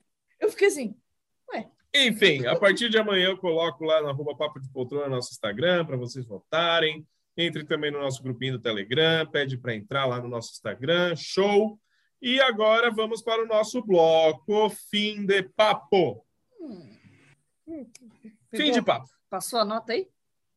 Pegou? Sinopse do bloco Fim de Papo. Bom. É o bloco onde a gente assiste uma temporada completa de alguma série ou algum filminho. Exato, e temos temporadas completas. Terminamos The Morning Show, a segunda temporada da série. E vamos lá. Vamos ver o que cada um de vocês achou. Estou curioso, curioso para saber, porque realmente a Daiane e eu assistimos é, em locais separados este final, então não comentamos sobre. Quero saber primeiro de Felipe Chaves. O que, que você achou, não só do final, né, com a temporada completa? Comenta aí, Filipão. Putz, cara. Ah, tá, a gente comentou o primeiro episódio logo quando saiu. Isso. E eu lembro da gente ter curtido bastante até. Ficamos ansiosos pro resto da temporada, porque parecia muito que eles iam começar a tratar sobre o Covid. E eles foram tratando bem, bem pouco, tipo, bem de, de fundo, só foram começar a tratar mais mesmo nesses últimos dois ou três episódios. né? Começaram a tratar de outros assuntos que, para mim, eles até meio que se perderam nos assuntos, ficou um pouco confuso, ia para um lado, depois ia para o outro. É, Enfim. E eu não curti tanto essa, essa segunda temporada como eu curti a primeira. A primeira, pra mim, foi perfeita, foi muito boa. E eu tava pensando o porquê disso. E pra mim, eu acho que o principal motivo é porque não teve tanta interação entre as duas principais. E uma coisa que eu tô suspeitando muito é que teve alguma briga das duas, ou então deu algum problema, porque, porque ó, pe- pe- pensem, pensem comigo. No primeiro episódio, elas gravaram uma cena, não, acho que elas nem apareceram juntas no primeiro episódio. Foi, elas aparecem, acho que no segundo episódio, né? Ou, ou jantaram no primeiro episódio, eu não lembro. É no segundo, É no Segundo, segundo, jantar. acho que o É jantar é no segundo. segundo. Então, elas gravam essa cena do jantar, elas estão juntas. E eu acho que no terceiro episódio, elas gravam uma, uma cena que a, a Jennifer Aniston volta pro jornal, acho que no terceiro episódio. Depois disso, elas não têm mais cenas juntas. Elas sempre, tipo, interagindo. Elas podem até estar no mesmo ambiente, mas elas Só não por interagem. telefone, sim, Isso, só por concordo, telefone. concordo. A única cena que ela, até naquela parte que elas vão lá pro é, é, o debate, que elas estão no avião, elas não estão conversando, não estão juntas. É até estranho, é, a partir desse episódio que eu comecei a reparar, porque a, a caramba, esqueci o nome da outra mulher. Tem a Jennifer Aniston e a, Alex, isso, a Reese. A Eu falo o nome- Alex e Bradley, né? Bradley. Isso, Bradley. isso, a Bradley e a Reese, né? Isso. Isso. A Bradley tá mais pra frente, conversando com a namorada dela, e a, e a Alex tá mais pro fundo, tipo, ela começa a conversar com o cara lá, elas nem falam uma com a outra. E aí, então, não tem cena delas juntas, aí tem aquele episódio que a Bradley tá sozinha com o pessoal da, da filmagem lá do, do estúdio, aí depois tem outro episódio que a Alex tá sozinha com o... que ela vai lá pra Itália e tal, e, e aí tem, eu acho que é no oitavo episódio que tem uma cena delas juntas, que a Alex vai no camarim da Bradley, da Bradley. Sim, sim, lembro. Não sei se vocês repararam nessa cena, mas só que elas não estão juntas, elas não estão gravando juntas isso daí. Pelo menos eu, eu percebi isso, pelo menos pra mim aconteceu isso. Porque Será? se vocês repararem, ela é sempre gravada por. Quando a Alex tá falando, é, eles ficam gravando nas costas da Bradley. Quando a Bradley tá falando, eles ficam gravando nas costas da Alex. Pra mim era muito um dublê de corpo ali. Ela não era a atriz de verdade que tava ali. Pode É, ser. porque senão mostrava as duas juntas, igual na primeira temporada, mostrava o rosto das duas ao mesmo tempo. Depois tem uma cena bem específica, que é quando ela, ela vai lá, estão no estúdio, tipo, nem mostra nada do programa. A Alex vai lá e senta, e elas nem interagem nem nada, elas nem olham pra outra. Pra mim, tava cortado no meio, e elas gravaram primeiro uma cena e depois gravaram a outra sentando, entendeu? É, eu não sei se é uma, é uma teoria muito louca minha. Ele vem com teoria mas... da conspiração é, então... mesmo. É que eu achei muito estranho. Elas não... Mano, são as duas uhum. baita atrizes. Por que, que eu não coloco as duas para interagir juntas? A temporada inteira elas não ficaram juntas. Aí não sei Entendi. se foi briga ou se foi Covid mesmo. Não sei, não sei o é. que foi. Mas é, eu, eu, ia, eu iria refutar com isso, entendeu? Ah, foi gravado em época de pandemia, algo poderia. Algo pode ser realmente que tenha acontecido isso, delas não contracenarem e tal. Mas eu, achei interessante sua teoria da treta. Eu gostei, gostei da teoria da treta. Gostei. É, não, faz sentido, faz todo sentido. Sim. Mas sobre a série em si, é, tipo, foi legal, dei uma baita qualidade, como toda a série da Apple, mas sei lá, não foi a mesma coisa que a primeira temporada. E uhum. fiquei surpreso, fiquei tava com muita dó, apesar de ele merecer totalmente todo, todo aquele tratamento, né? O, o Steve Carroll. Mas comecei a ficar com um pouco de dó dele, porque eu acho que tá, tratou bastante até qual que é o limite de até uma pessoa para ser cancelada. Será que ele não tem o direito de tentar se é, aprender com o erro e melhorar, ser uma melhor pessoa? Que era o que estava acontecendo, né? É, então, ele estava tentando, deu pra ver que ele estava tentando. Só que o pessoal não acreditava nele. E aí, tipo, dá pra gente trazer isso muito pra vida real. Qual que é o limite disso, né? Da gente cancelar uma pessoa, não dar uma segunda chance para ela. É, fiquei com dó que ele acabou meio que. Deu para ver que ele se matou, né? Porque ele soltou a mão do volante lá no final, ele não aguentava mais. É, mas, cara, é isso. É, achei legal a, a aparição lá da Marlane, Margani, Margunis, sei lá, eu não lembro, esqueci o nome. Isso, Margunis. A, The Good Wife. Isso, isso. É, envelheceu, fazia tempo que eu não via ela em alguma, alguma série. Eu acho que ela apareceu em Suits a última vez que eu vi ela, se não me engano. É, mas gostei da, da aparição dela. Para mim foi bem do nada a Bradley ter virado lésbica. Não, não tinha pegado em nenhum momento dela ter insinuado isso. Ela não ensinou. não, não ensinou. Ah, então. Tá? Ela não ensinou, não ensinou. Mas até aí tudo bem. Sim. Né? É, então, tranquilo. Também não ensinou que, foi, que era hétero também, então. Exatamente. é, mas enfim, para mim a primeira temporada foi muito superior a essa. E eu pensei que iam abordar bem mais o Covid, só abordaram agora no final. Agora, eu acho que a terceira temporada é, vai ser depois do Covid. Eu acho que nem vão abordar mais o Covid. E, uhum. ah, deu até um negocinho no coração nesse último episódio, porque eu tava vendo todo aquele começo de pandemia, eu tava lembrando março de ano passado, que foi aquele caos total, ninguém sabia o que, que, ia acontecer direito. Deu até, tipo, um negócio ruim, sabe? Um sentimento, caramba, mano, olha tudo que a gente já passou. Foi tenso mesmo aquela época. Foi tenso. É, eu vou falar já, tá? Pode eu falar, falar, eu sei que você tá agoniado aí. Eu tô agoniado, porque assim, eu assisti. Eu peguei, a gente fez aquela maratoninha de seis episódios, depois foi assistindo mais ou menos semanal. E, como o Felipe falou, a gente amou aqui The Morning Show, a primeira temporada.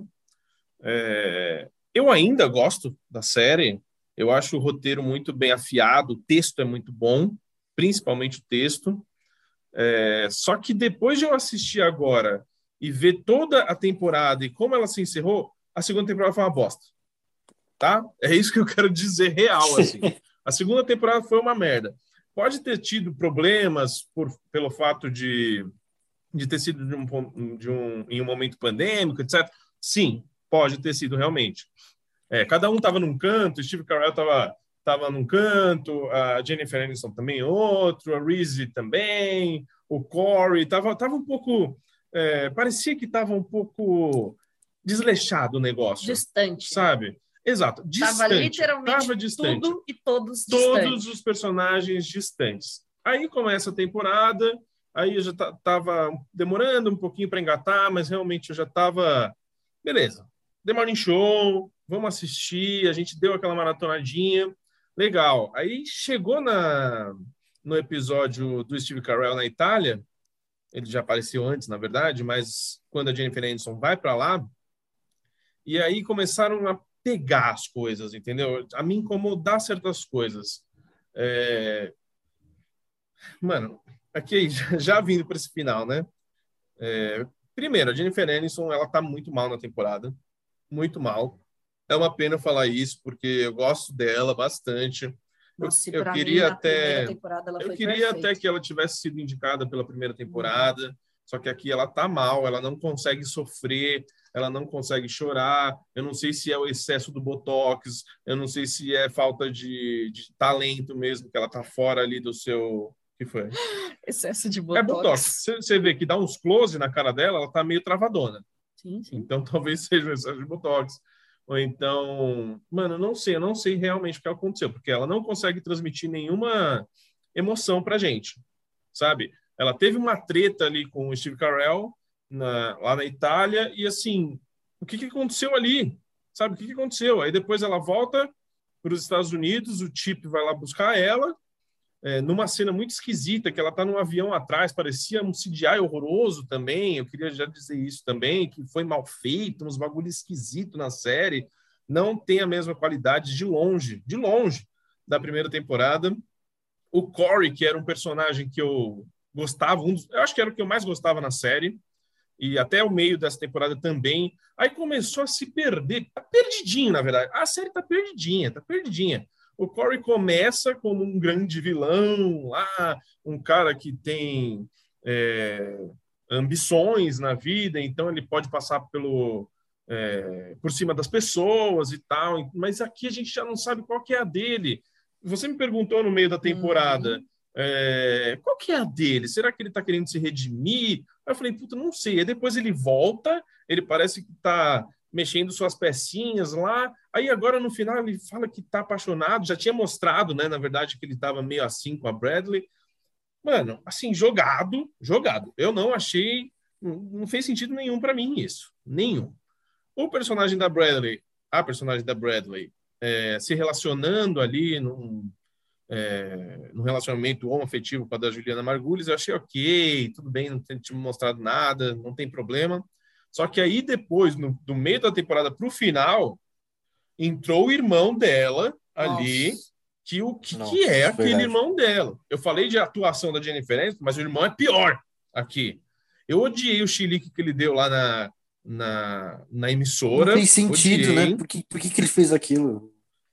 Aí ele sempre chiliquento o tempo todo. Aí a Bradley, não, eu vou te internar. Beleza, aí eles foram lá. Mano, por que, que ela não, não colocou o cara lá dentro? Ela precisou falar pro cara lá fora, falar, ah, eu não vou, eu não quero mais saber de você, toma aqui o dinheiro, não sei o que, não sei o que. Mas por que, que aconteceu essa cena? Não faz sentido Por que, que aconteceu essa cena? Cena ruim demais também, ruim demais. O irmão dela é muito ruim, aquele ator, não sei. Eu não vou criticar os atores, eu vou criticar a série como um todo, tá? Mas foi muito ruim aquilo lá. É, Então, ali, a Bradley, uma bosta de, de, de plot, aquele lá do irmão, ninguém quis saber mais, até o final, na verdade, né? Que aí, ah, o meu irmão sumiu, e ela saindo pelas ruas de Nova York sem máscara, uma agonia, uma agonia. No e aí, hospital. ah, e E fora essa entrada do no hospital? hospital que Nossa. foi ali, para mim, foi a pior coisa que existiu. E- Os dois entrando e no, ninguém- no hospital. Ninguém não. conhece ela, né? Impressionante, nem parece fazer um programa de TV. É o programa mais visto da manhã, não sei quantos anos, mas não. Tudo bem. Tava todo mundo nervoso, não sei o quê. Mas aí ela entra, vai na ala de Covid, passa no meio de um monte de gente sem máscara, e aí encontra o irmão. Ai, ai, eu me envolvi aqui numa treta. Mano, horroroso, horroroso. Aí ela vai lá e chora depois de, de ter recebido a notícia que o cara ama ela. Nada a ver. Aí, outro personagem aqui, o Chip, ele não tinha Covid e ele foi ajudar a sua amiga, a Jennifer Aniston, a Alex, foi correr os riscos ali.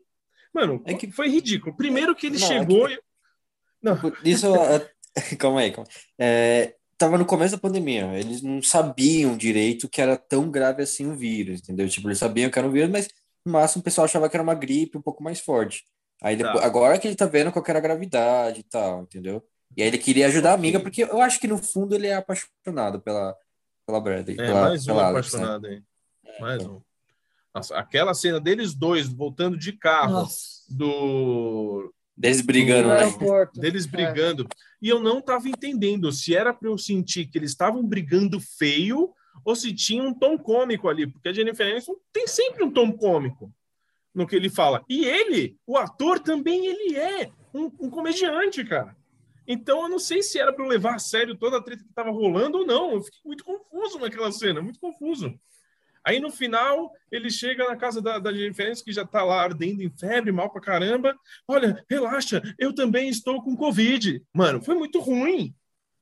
E toda essa cena, eu não achei nada impactante, tá? Dizendo ali no, no final do, da temporada, no último episódio. Eu não achei impactante. Ela ter ter dado as caras, tipo, mesmo doente, eu tava mexendo, e falando um monte eu tava mexendo coisa, no celular enquanto eu vi essa cena para ver como eu Então. tava ligando para o que eu tava falando. Exato, Tipo, mas eu era lembro pra ser uma cena do- grandiosa, mano. É, então, igual no final da primeira temporada, que acaba com eles literalmente cortando a cena. Eu falei, caramba, mano, como assim? Eu tava louco vendo aquela, aquele final da primeira temporada. Nesse daí eu não tava pouco me importando com o que ela tava falando. Eu só querendo que acabasse logo o episódio, porque eu não aguentava mais a ver. Nossa, é, enfim, são muitos problemas que eu nem sei. Eu devia ter anotado e listado, porque eu devo ter esquecido um monte de coisa aqui. Muita coisa que não faz sentido nenhum. é, cena mal feita, mal dirigida, os atores não estão bem, eles estão mal. É, se um dia eu, eu torci para o The Morning Show em prêmio aqui, eu não quero que leve nada e, não, que se- e que não seja indicado em nada. O Corey levou o prêmio de melhor ator coadjuvante na primeira temporada. Eu gosto dele, talvez o, o meu personagem favorito da série. Só que aqui é, é assim, é, é tipo, mano, é uma evolução é, ao contrário, né? Dos personagens que eu ouvi nessa temporada aqui. É um retrocesso. Talvez a, a melhor coisa do, da temporada para mim foi o que o Felipe falou, que é, é como é tratada essa cultura do cancelamento. Eu acho que isso talvez seja a melhor coisa da temporada, porque a Alex, no mesmo dia, ela foi cancelada, ela já estava cancelada, na verdade, aí teve toda a treta do livro lá, e a melhor cena, ah, lembrei da melhor cena, vou falar aqui a melhor cena, desculpa, eu tô tirando sua, sua aqui, Não, eu, eu não, tô não, brabo, pode tô falar. brabo. A melhor cena do, da temporada inteira Temporada foi a entrevista da, da Bradley com a mulher aproveitadora do livro lá. Foi a melhor cena do, da temporada inteira. E aí, tudo bem, mano, a Bradley fez. é, agradeceu a, a Alex por tudo que ela fez, como enfrentando a mulher. Então a Alex, de cancelada, ela passou de novo a ser a namoradinha, só que cinco minutos depois já caiu um vídeo dela falando do, do, do Steve Carell, e depois ela foi cancelada de novo, e aí tudo ficou confuso de novo, mano. Tudo ficou muito confuso de novo. Eu fiquei, não, eu fiquei meio puto. Puto porque a série tem um puta potencial, a gente tem gente por trás, diretor, roteirista, gente que realmente sabe o que tá fazendo, e aqui, mano, perdidinho no negócio, entendeu? Pode ter tido vários problemas, mas aqui a gente não tá para julgar, a gente não sabe o que que aconteceu realmente, entendeu? Então, vamos falar o que a gente viu. Para mim foi triste. Infelizmente foi triste, porque The Morning Show era uma, uma das minhas séries favoritas. Vai chegar a terceira temporada, eu vou assistir? Obviamente que eu vou assistir. Porque eu quero. Eu gosto daqueles personagens, do que foi mostrado na primeira temporada. Eu gosto de todo o texto, é muito bem feito. Só que a Jennifer Aniston precisa aprender a atuar, porque não é possível. Não é possível. E Ai, fora cara, todos acho- os problemas. Enfim, eu é acho isso. que eu acho que na verdade ela ela não é uma atora uma atora Atora. ela não é uma atriz pro pro drama sofrido sabe Ela saiu da sua caixinha. Mas então aí- mas aí ó por exemplo assim vamos eu, eu, eu tenho esperança eu acho que eu, eu quero colocar no meu coração que foi por causa do covid Sim. entendeu? Eu quero colocar no meu coração que foi tudo por causa da pandemia, que, que o, o problema, os problemas de que as gravações podem ter sofrido e tal, e, e isso teve que causar, é, é, foi, foi assim, teve que ter um propósito ali, alteração de roteiro. Eu tenho, então eu, eu tenho fé e esperança que seja isso. Então esse eu pro- e o espero. problema que o Felipe citou, de uma não estar realmente no Sim, local sim, da sim. outra, Pode isso ser, é importante sim, a ser, de ser falado. Exato, exato. Que isso pode ser um dos grandes problemas que a gente tenha reparado, mas não sabe qual que é o, exato. o Qual que real, é o real problema. problema? Talvez não seja uma treta. Realmente problemas de acordo com o momento que a gente viveu. Sim. Desculpa aí. Sim, não, mas é, eu concordo. E então, assim, eu, eu espero que para a próxima temporada volte a ser o que era antes. Eu espero que eles corrijam tudo o que aconteceu nessa temporada, porque realmente foi uma temporada baseada em nada. em literalmente nada. O que eles, eles poderiam ter. Tudo bem, tem a história do Covid e tal, que eu. Assim, na verdade, eles não precisavam nem ter abordado o Covid, né? Vamos, vamos lá. Então, eu acho que eles, assim, eles queriam, porque queriam lançar a segunda temporada para aproveitar o, o, o nome que a série teve, né? E a, e a toda a perspectiva que a série tomou a primeira temporada, então eles não quiseram perder esse time. Então, assim, na primeira oportunidade que teve de gravar, eles foram lá e fizeram qualquer coisa. Eu acho que é isso, entendeu? Então, a minha esperança é de que uma terceira temporada eles corrijam tudo isso, porque aí, mesmo se eles fizessem com que não existisse o Covid na série, eu acho que teriam problemas de gravações. E aí, como que isso se explicaria, entendeu? Então, eu acho que essa foi a alternativa deles para não perder o time. Mas é isso, meu. Eu concordo com o que você falou, foi, não, não discordo em absolutamente nada. Eu só acho que realmente seja, espero que seja por conta da pandemia. E a Jennifer Aniston, ela não, não serve para o drama sofrido. Ela, na primeira temporada, ela conseguiu entregar quase que perfeito um tipo de drama também, só que era um drama muito mais, como eu falei, não era sofrido na primeira temporada, entende? Uhum. Era um drama muito mais maquiavélico. Ela não tinha que sofrer de verdade. Né? Exato, era um drama onde ela estava sendo a carrasca ali, de uma certa maneira, sabe? Era onde a gente via uma ambiguidade de, de, de moral ali da, da personagem, onde ela passa a ser a que, de queridinha, né? Para ali nos bastidores, todo mundo odiando ela. Sim. Ela não precisava sofrer, ela não precisava chorar. A partir do momento em que ela precisou chorar, a partir do momento em que precisou demonstrar um sofrimento realmente triste ali, pessoal demais, porque até então era tudo em volta da carreira, né? Sim. Então, não tinha nada tão pessoal assim igual agora. Porra, o melhor amigo dela morreu, a vida sexual dela está exposta. Então, são coisas muito mais pessoais que onde, onde a dor e o sofrimento da pessoa seria muito maior, que ela não conseguiu transmitir. E a família dela sumiu? Sumiu, lógico. Porque quem é a família dela? Na primeira, temporada, ué, na primeira temporada eles apareceram em dois episódios, no máximo. Uhum. Entendeu? Então, esse não é o foco. E, e, sim, eu também me questionei isso durante muito tempo. A, a, filha dela apareceu em dois minutos de cena da segunda uhum. temporada, que foi no, no, no, no comecinho da temporada agora. Então, sim, perdido. Para mim foi uma temporada totalmente perdida, totalmente. Esse esse negócio da cultura do cancelamento, que é foda, foda. Esse deveria ter sido o, o ponto ali da, da temporada e se perdeu. Total, total. A, a morte dele, assim, assim o problema para mim não era não é ele ter morrido. Eu achei que ele ter morrido tudo bem, mas não gostei da maneira como foi feita. A cena dele, sabe? Então, não gostei, não gostei, não gostei de nada. É, é, é, também é muito muito abrupto a maneira como introduziram a, a, a, a, italiana lá, como é que é o nome dela? Italiana. Enfim, não, não sei, lembro não lembro o nome dela. Francesca. É Francesca? não, não, acho que não. Enfim, o da loira lá de cabelo encaixado que, que tava gostando do, do Steve, Steve Carell. Foi assim, eu entendo eu ter um personagem mais próximo dele que, que está ajudando ele a entender melhor essas coisas. Mas que maneira ridícula que ela foi introduzida, cara. Do nada, assim, numa briguinha. Ela vai, ela vai e defende um cara numa briguinha. É, foi feio. Foi feio, foi muito Alguém feio. queria lá. Então, são coisas que a gente vai lembrando, né? Foi uma lembrança, fala, puta, verdade, isso aí não foi bom. Então, eu acho que, assim, os assuntos, os assuntos principais, os temas abordados eram interessantes. Entendeu? Tipo, tem, tem um, um, um conteúdo e uma base ótima, que é o, o do nada ali o lesbianismo da mulher apareceu, mas ok. Lesbianismo. É, porque a outra é lésbica, ela não é bi. O, o duro. Sim, sim, sim. Duro que. Não sei vocês, mas eu não senti muita química entre as duas. Nenhuma. Hum, não eu achei não muito nenhuma. bom o casal. Não, mas aí é porque. É que não é possível. Tá, tá, é porque tá eu tudo que... errado. Então. Tudo errado. aí, aí será que. Será que. Vamos, vamos dar uma cavucada nessa teoria do Felipe aí, da treta. Será que a Juliana Margulhas já não foi inserida desde do início do ano passado no elenco porque elas já não iam contracenar muito juntas? Não que é para tentar suprir essa. Porque a, já, a Juliana Margulhas já estava escalada para a segunda temporada desde quando É, Mano, faz tempo. Faz muito tempo. Então, Então, e essa teoria da vem pandemia mesmo.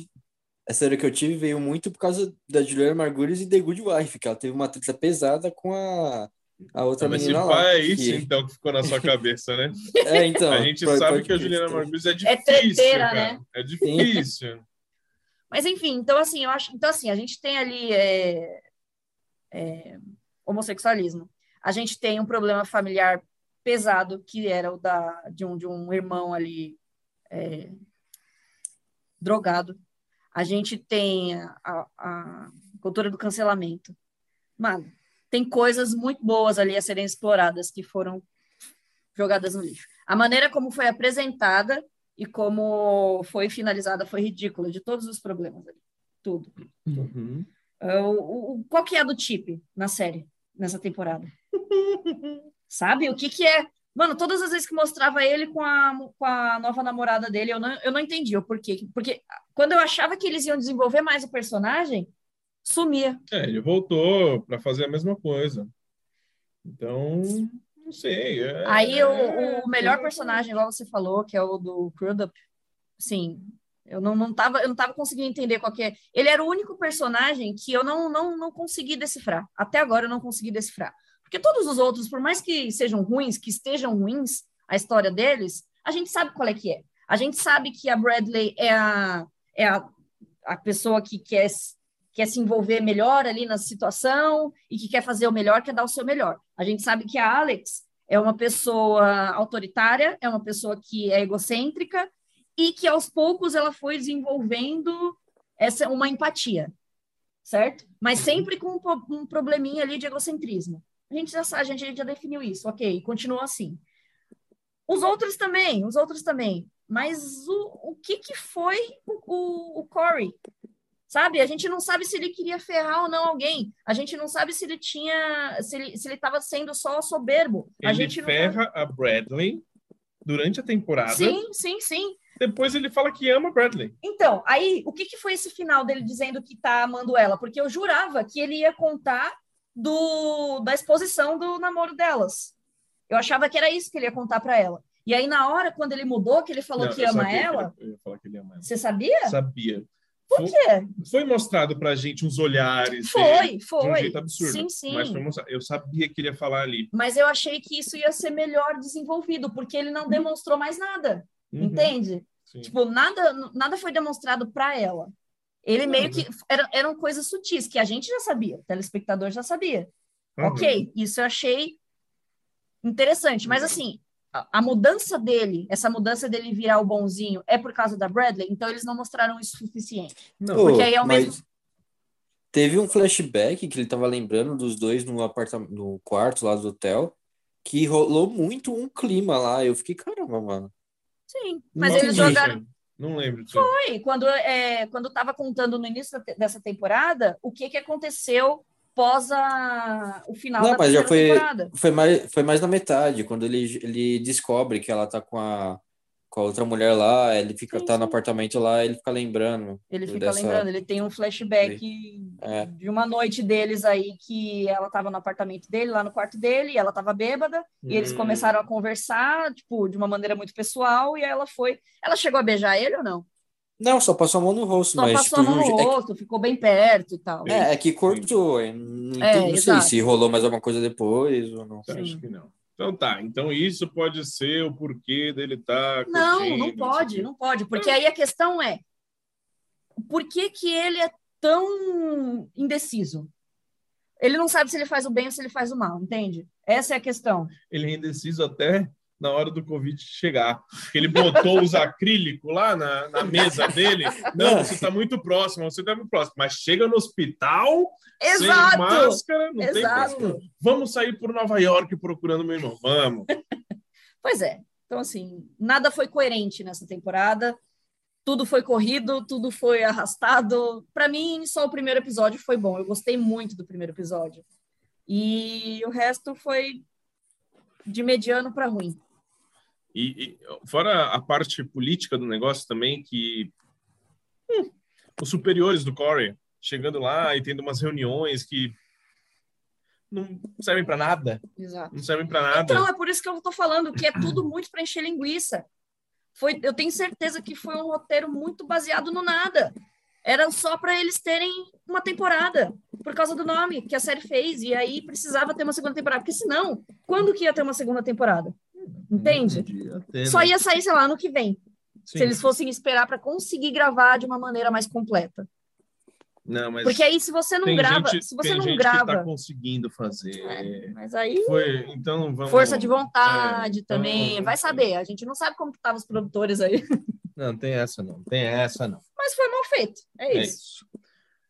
É, notas. Notas para a segunda temporada de The Morning Show. Qual sua nota, Felipe Chaves?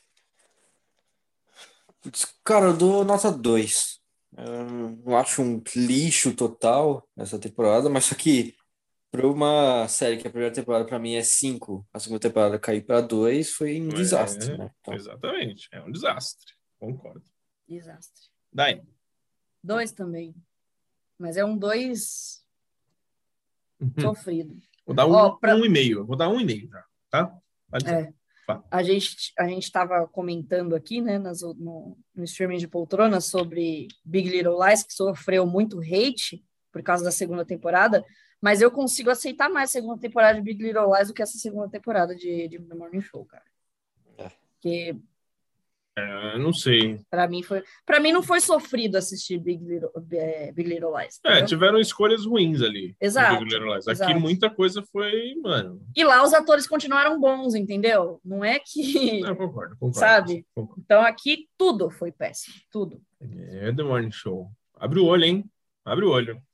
Eu só, eu só dei dois porque eu consegui terminar, entendeu? Eu consegui Ah, eu assistir. ia terminar. eu ia é isso, terminar, a gente ia assistir de qualquer forma. Exato. E a gente é muito fã do que foi a primeira temporada, mas Então tá bom. é isso. The Sofrido. Morning Show tá lá na Apple TV Plus. Apple, nossa queridinha do momento. Mas é isso. Vamos para o nosso filminho da semana, que é Tica Tica Bom. E a Dai tinha esquecido que tinha filme, né? Eu achei que ia acabar. Ela já pegou um cookie aqui para comer. Mas não, ainda temos Tica Tica Bom. Uhum. Filminho novo. Nossa, vamos terminar meia-noite. Tá lá na Netflix. Vamos tentar não se alongar muito, talvez. é, por favor.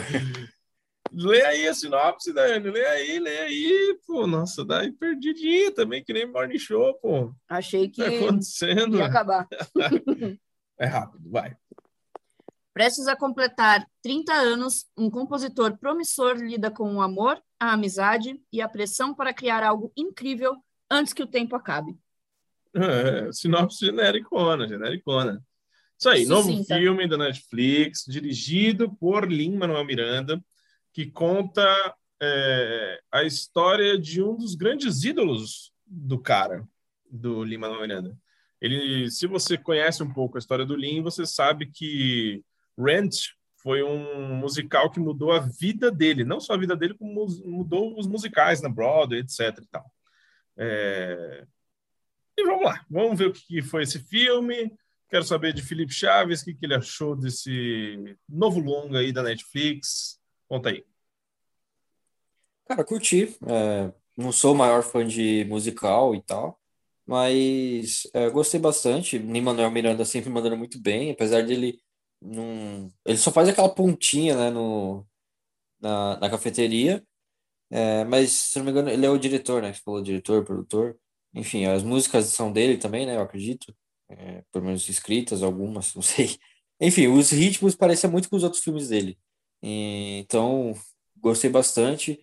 É, Andrew Garfield está bem pra caramba, cara. Gostei bastante. Eu acho que talvez rende uma indicação ao Oscar aí, hein? É, Também acho. Acho possível. Ah, então, eu não conhecia a história desse cara.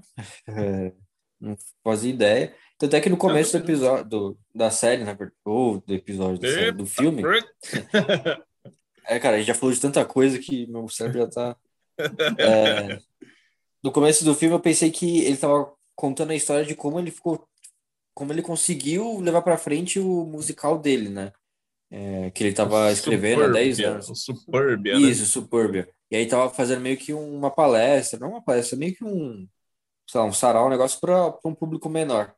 Só que aí eu me Sim. surpreendi que não foi pra frente o musical dele ele tava fazendo aquilo lá. Aquele outro, aquela outra apresentação ali para um público menor. Mas que mesmo assim era muito, foi muito boa também, né? As músicas, o pessoal. É, Vanessa Hudgens, a eterna é, Gabriela de High School Musical tava. É, Tá lá. Gostei bastante dela de novo aí. E eu, eu não sabia E- que tinha ela.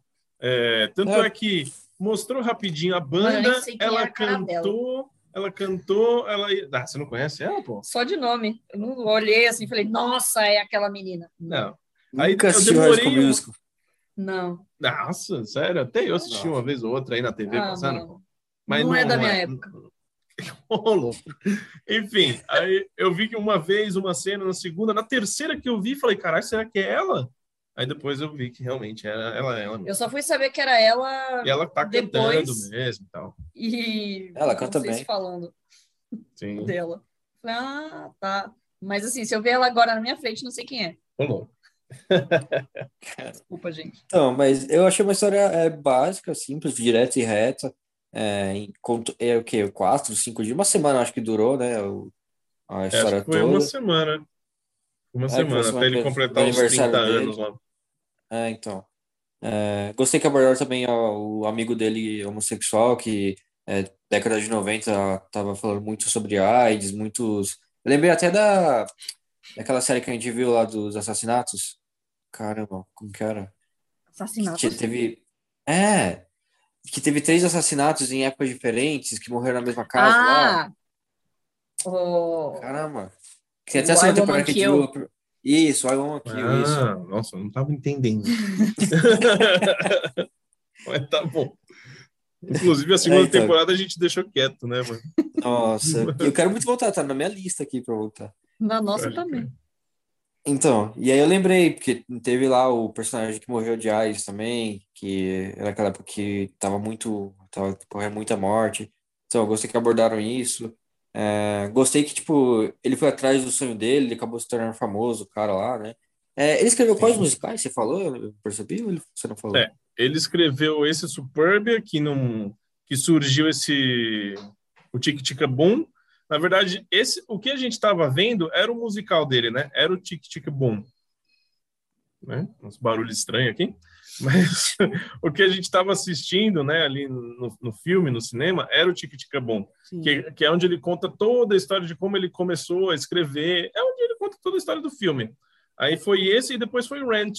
Só que aí ele acabou falecendo no Não, mesmo dia do. Na noite anterior, na né? noite anterior da estreia de Rent. Do que que ele morreu? Que eu não, não reparei. Ah, ele tinha uma doença é, muito congênita, eu não vou lembrar o nome, eu até pesquisei depois, mas aí acabou que ah, essa doença acabou com o coração dele, não sei o quê. É, é, é um pouco pesado. Depois dá uma pesquisada na, na vida dele, assim. É triste. O cara, tipo, gênio.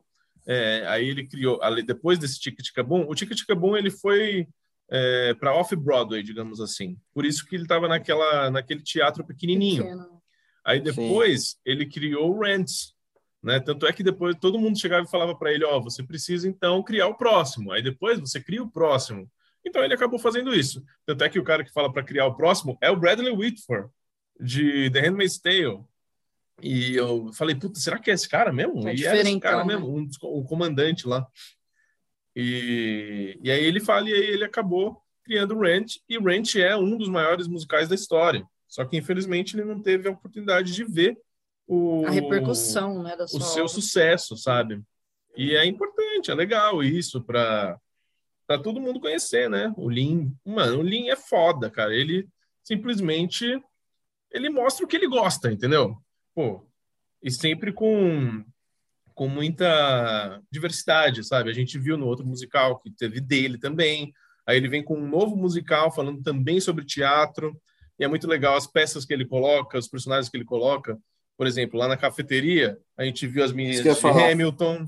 As Ah, meninas foi de aparecendo um monte de lá. personagem nessa cafeteria. Sim. Caramba, mano, tanto de personagem Sim. tem aqui, o pessoal todo E- figurante, como assim? Exato. nada e todos esses figurantes tinham uma senhorinha de cabelinho pretinho. Ela fez Rent, um monte de gente também fez Rent. Depois eu pesquisei isso. Então, mano, para esse mundo assim, o Lean é muito importante hoje em dia. Ele é muito importante. Então, ele mostra realmente o que ele acha, o que ele quer, e eu acho que é um dos primeiros trabalhos dele também como direção aqui. E dirigir um musical é, é, é difícil já, cara. Eu acho um pouco mais complexo também. Mas enfim, é isso aí. Continua, termina aí, Felipe, o que você fala. Era isso mesmo, pode continuar aí. O que você achou, Dai? Pô, gostei demais. Não esperava gostar tanto também. é, gostei muito do Andrew. Muito, muito, muito. Eu, eu já gostava dele, né? Porque tudo que eu assisti dele foi bom. Tudo que eu assisti dele eu gostei. Até coisas que normalmente. temas de filmes que normalmente não me atraem tanto, como é o caso de Até o Último Homem, que é um filme. Ah, do Andrew Garfield, você tá É, falando? sim. sim, sim. Que é um filme de guerra, né? Uhum. Então, eu amei esse filme. E eu gostei, eu gostava muito dele. Para mim, eu gostava de- mais dele como Homem-Aranha do que o, o Tobey Maguire. Então, Ô, louco. é, pois é, eu gostava mais dele, gente, desculpa. Mas enfim, é, Assim, ele tá outra, se mostrando mais talentoso, né? Mano, ele tá sim. Mas o Tom Holland tá vindo também. hein? Não, sim, não, não é uma competição, gente. ah, pra algum é. Pra Ah, pra, é, mas pra, pra essa galera emocionada aí, Você né? Mas tudo bem.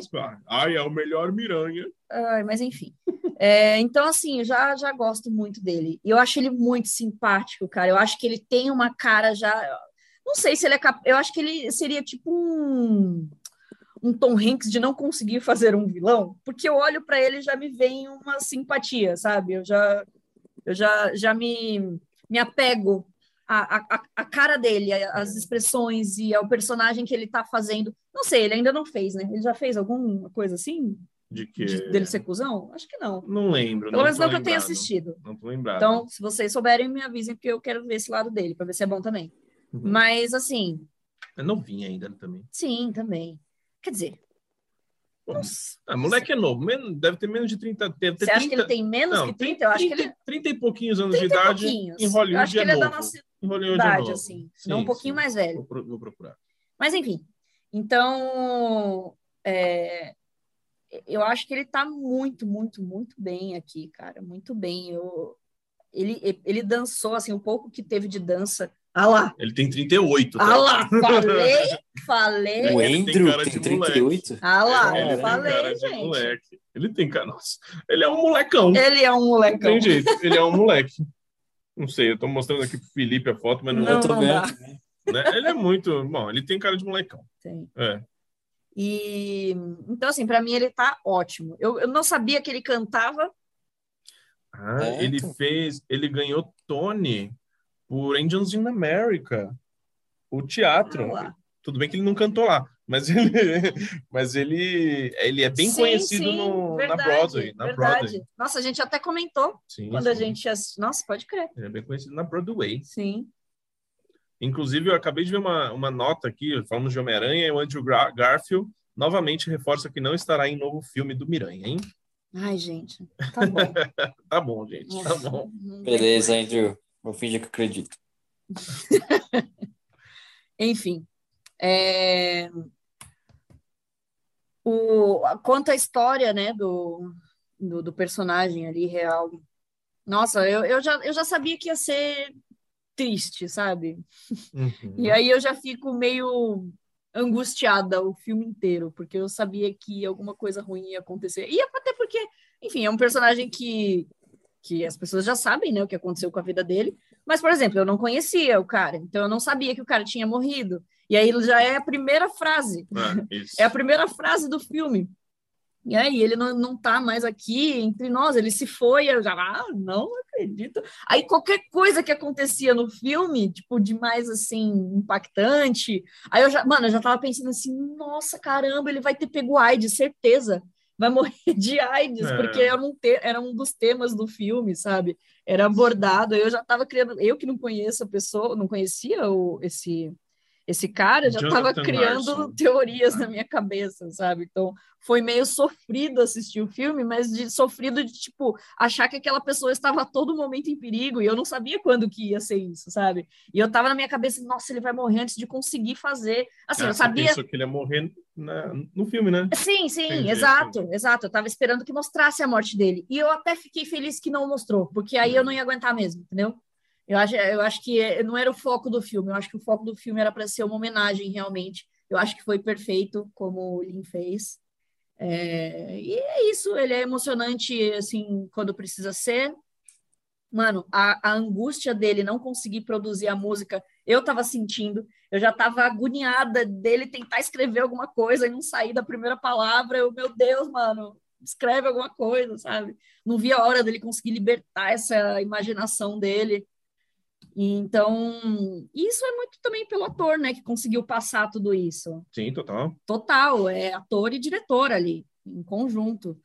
Eu acho que os outros, o amigo dele, eu acho que ele não é um dos melhores, assim, nossa, que ator foda, mas eu acho que também talvez seja pelo grau de visibilidade que ele teve ali no, no filme. Ele era importante para o personagem, mas ele não, não era presente ali muito nos momentos mais críticos, só quando realmente teve o diálogo, que foi um dos diálogos que eu mais gostei, deles tretando depois do porquê que ele estava comprando um carro super caro na sabe? rua. Na rua. Foi legal. Foi então legal. isso foi muito legal, gostei muito dessa parte, e nessa parte ele foi bem, ok também.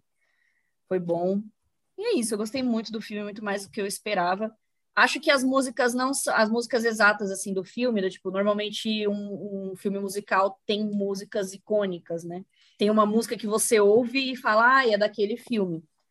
Tá. Eu acho que as músicas são mais básicas. São músicas realmente do Ticket Sa Sim, eu sei, eu sei. Uhum. É, são músicas mais básicas, assim, mas tanto que a, a, tal música, quando ele consegue fazer, eu não achei que ela era uma música tão emocionante assim, sabe? Mas o toquinho tem um toquinho Sim, que ele faz um todas as vezes no tecladinho e isso ficou na minha cabeça. Então, Sim esse essa é a base, sabe, do musical. E eu gostei muito disso. É, é, é, é onde você consegue reconhecer, pelo menos para mim, que não conhecia desse, desse mundo aí, reconhecer esse musical, reconhecer esse filme.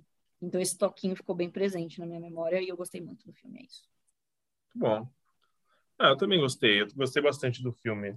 É, só para dar a informação correta, ele faleceu, ele tinha uma síndrome de Marfan, uma doença genética que causa danos ao coração. Ele teve um aneurisma cerebral aos 35 anos e uma autópsia revelou que Jonathan tinha um rasgo do tamanho de um pé dentro de sua aorta, a principal artéria que transporta o sangue do coração para outros órgãos. Jonathan vinha reclamando de dores no peito e até foi ao hospital duas vezes antes de sua morte, e os médicos não diagnosticaram sua condição e o mandaram para casa. Enfim, ele é, é, bem trágico mesmo a história é bem triste, porque realmente o cara alcançou o que queria, o que sempre, sempre lutou, sabe? A história dele, mano, ele trabalhava todo final de semana é, em lanchonete. E aí, durante a semana inteira, ele escrevia e ele queria, ele sabia o que ele estava fazendo, ele sabia que ele era bom, entendeu? É complicado, ah, é, é, aquela, difícil, é aquela difícil, é velha. É não velho, né? É, é a vida do, do, do artista, né, sim, mano? Sim. De muito artista que tem. Eu acho que é muito difícil a gente ver os, os, os artistas aí hollywoodianos, é, da Broadway, enfim, qualquer artista, ator, cantor, né? A gente acha que chegou lá porque o cara é bom e fez sucesso. Não, mano, mas a maioria ralou muito e muitas pessoas que são muito gênios e, e, e, e e ótimas não fazem parte dessa é, desse mundo famoso, né? Sim, sim. Que é o caso de muita gente. Um negócio chamado gente. sorte é importante também, né? Então, né? Sei lá, é, é, muito louco esse negócio da arte. Enfim. É, 2021 está sendo o ano de musicais. A gente já viu um bairro de Nova York, está vendo mais esse. É, vai sair West Side Story também no final do ano, do Spielberg. É, Existe um filme de Rent, 2005, de 2005, se vocês quiserem assistir, né? Para quem quiser assistir, é, fala um pouco também sobre a peça. E falando sobre o filme, mano, eu tenho que exaltar realmente o Andrew Garfield, ele tá ótimo aqui, me surpreendeu total, total. É, eu não vi esse ator como um grande nome, como um grande ator, de verdade. Aí eu vou começar realmente a abrir os olhos e começar a pesquisar mais sobre ele, sobre os trabalhos que ele fez. Quanto à indicação, eu acho que pode ser mesmo aqui uma para ele, seria muito muito legal, assim, e eu acho que vale uma indicação para ele. É, quanto a filme, eu não sei, é muito difícil, porque são, como eu falei, são vários musicais. Eu sei que um bairro de Nova York também já está cotado demais. Aqui, por ser um filme Netflix, sabe como são as coisas. Tem o filme do Spielberg no final do ano. É, vai ser um Oscar bem musical, pelo menos, no, no ano que vem. Vai ser gostoso de assistir. É, as músicas são bem boas do, do musical. E a última realmente é muito emocionante, que é depois que ele treta com o amigo, ele descobre que o amigo tem HIV Ah, depois sim, é positivo. verdade. A do piano, né? É, daí até Sim, o sim. final do filme foi um negócio assim, realmente, eu não cheguei a, a lacrimejar, mas o olho ficou pesado, sabe? O olho ficou pesado, e aí depois também mostra o que aconteceu com o, com o, o rapaz na vida real e tal. Então, mas é muito legal o filme. Eu acho que muitos podem ficar meio de saco cheio e tal. Talvez não seja para todo mundo. É aquele, aquele um negócio. é musical, gente, né? um É musical. musical. Apesar É de, não- de ter muitas cenas que não são é, cantadas. Sim. Tem, tem muito isso também. A gente já falou de outros musicais aqui, tipo Os Miseráveis é um filme todo cantado. Ele é um musical porque se trata sobre o mundo da Broadway. Exato, é exato. isso. Então vai ter músicas ali, mas E para quem se interessa, não tem só diálogos cantados. Sim, sim. Para quem se interessa, e a gente agora que está mais por dentro disso, depois de Hamilton, então, é, é muito legal a gente saber a história realmente de como foi feito. É, esse musical do restaurante eu achei muito legal, é bem lúdico, as, as portas, as paredes caindo e tal. Muita gente pode achar brega, mas isso foi um negócio que eu achei legal, sabe? É, mas realmente nada bate o último o último ato ali, a última música de verdade, eu, foi o que mais me emocionou de verdade. Mas eu achei que valeu super a pena. Eu já indico pra caramba, todo mundo assiste, assim, assista. É, no mesmo dia que saiu, o que que saiu? Puta, o que que tá saindo na Netflix? Todo mundo tá assistindo e, ai, eu vou pegar aqui e a gente assistiu o Tic Tic Arcane. Boom, né? Ah, o. Arcane também saiu, tô ligado, Felipe. Não, já tinha saído, Felipe. Pô. Ah, o que que saiu? Não, não é o do, do. Wayne lá com a coisa? QA, né? Ah, não, o Tica Tica Boom saiu essa semana passada, né? Essa O semana. do Red Flag lá. É, como é que é? Ó, Tic Tic Boom é, saiu quinta, né? E algum outro filme saiu quinta, é isso? Né? Eu acho que nenhum saiu quinta.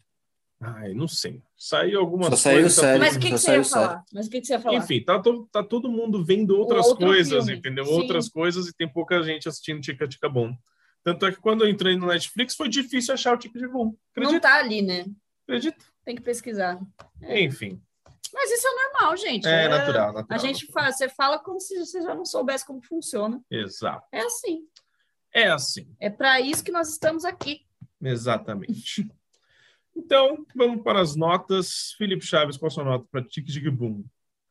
Do quatro estrelas. Baita musical, dá pra recomendar pra bastante gente. Bom.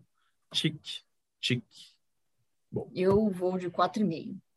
Ah, eu vou de 4,5 também. Gostei muito, muito, muito, muito. E é isso, pessoal. Esse foi o nosso papo de poltrona de hoje. Ó, não foi até meia-noite. Não foi até meia-noite, a gente se encurtou um pouquinho. É, só tem uma curiosidade que eu acabei de ver aqui, é, voltando lá no piloto que a gente, que a gente assistiu, das garotas lá, da vida sexual delas, Tá? é, a menina que consegue um emprego na cafeteria lá, ela é irmã de um ator famoso que a gente assistiu um filme recentemente. Ah, não tenho noção. Qual é o nome da menina? Putz, ah, calma aí, deixa eu pegar Tá. aqui. Ah, ele só sabe o nome do, do ator famoso, do irmão? É que eu É, quero pegar só- o nome da menina para saber o nome do ator, pô. Eu vou falar só o primeiro nome da menina, Pauline. Aí fica difícil. Paulinha? Aí. O nome É, dela é Pauline. Paulinha? Pauline. Paulinho de quê? Não vou falar o sobrenome, né? Que aí fica eu, não fácil. tenho, eu- eu não tenho noção. Ela parece alguém? Então, tô tentando ver Ela é parecida ela com o ator? Duro que parece um pouco, velho. Eu colocando um lado do outro aqui, lembra. tem certeza que a gente conhece? Aí ele vai falar algum ator do High School Musical, eu não vou Ah. saber. Não, vocês conhecem. Ó, uma dica. Ele tá aparecendo em tudo quanto é filme. Ele tá aparecendo em tudo quanto é filme. O Homem-Aranha 3 aí. Não, não é que ele tá aparecendo. Ele tá, gra... tá- tá gravando tudo quanto é Tá filme. grávido. Ai, é o Timothée Chalamet. Ah, É ele mesmo. nossa. Ele, pa- Ele ela mesmo. parece mesmo. Parece menino um de pouco. 14 anos. Parece mesmo, É, tá. parece mesmo. Eles são irmãos. Parece. Parece mesmo. Parece. Ela é mais bonita que ele, parece, mas parece mesmo. Muito bom. Muito bom. E o nome dela é Paulinha Chalamet? Chalamet? Isso, Pauline Chalamet. Chalamet, Chalamet. É. Rinchão do diabo.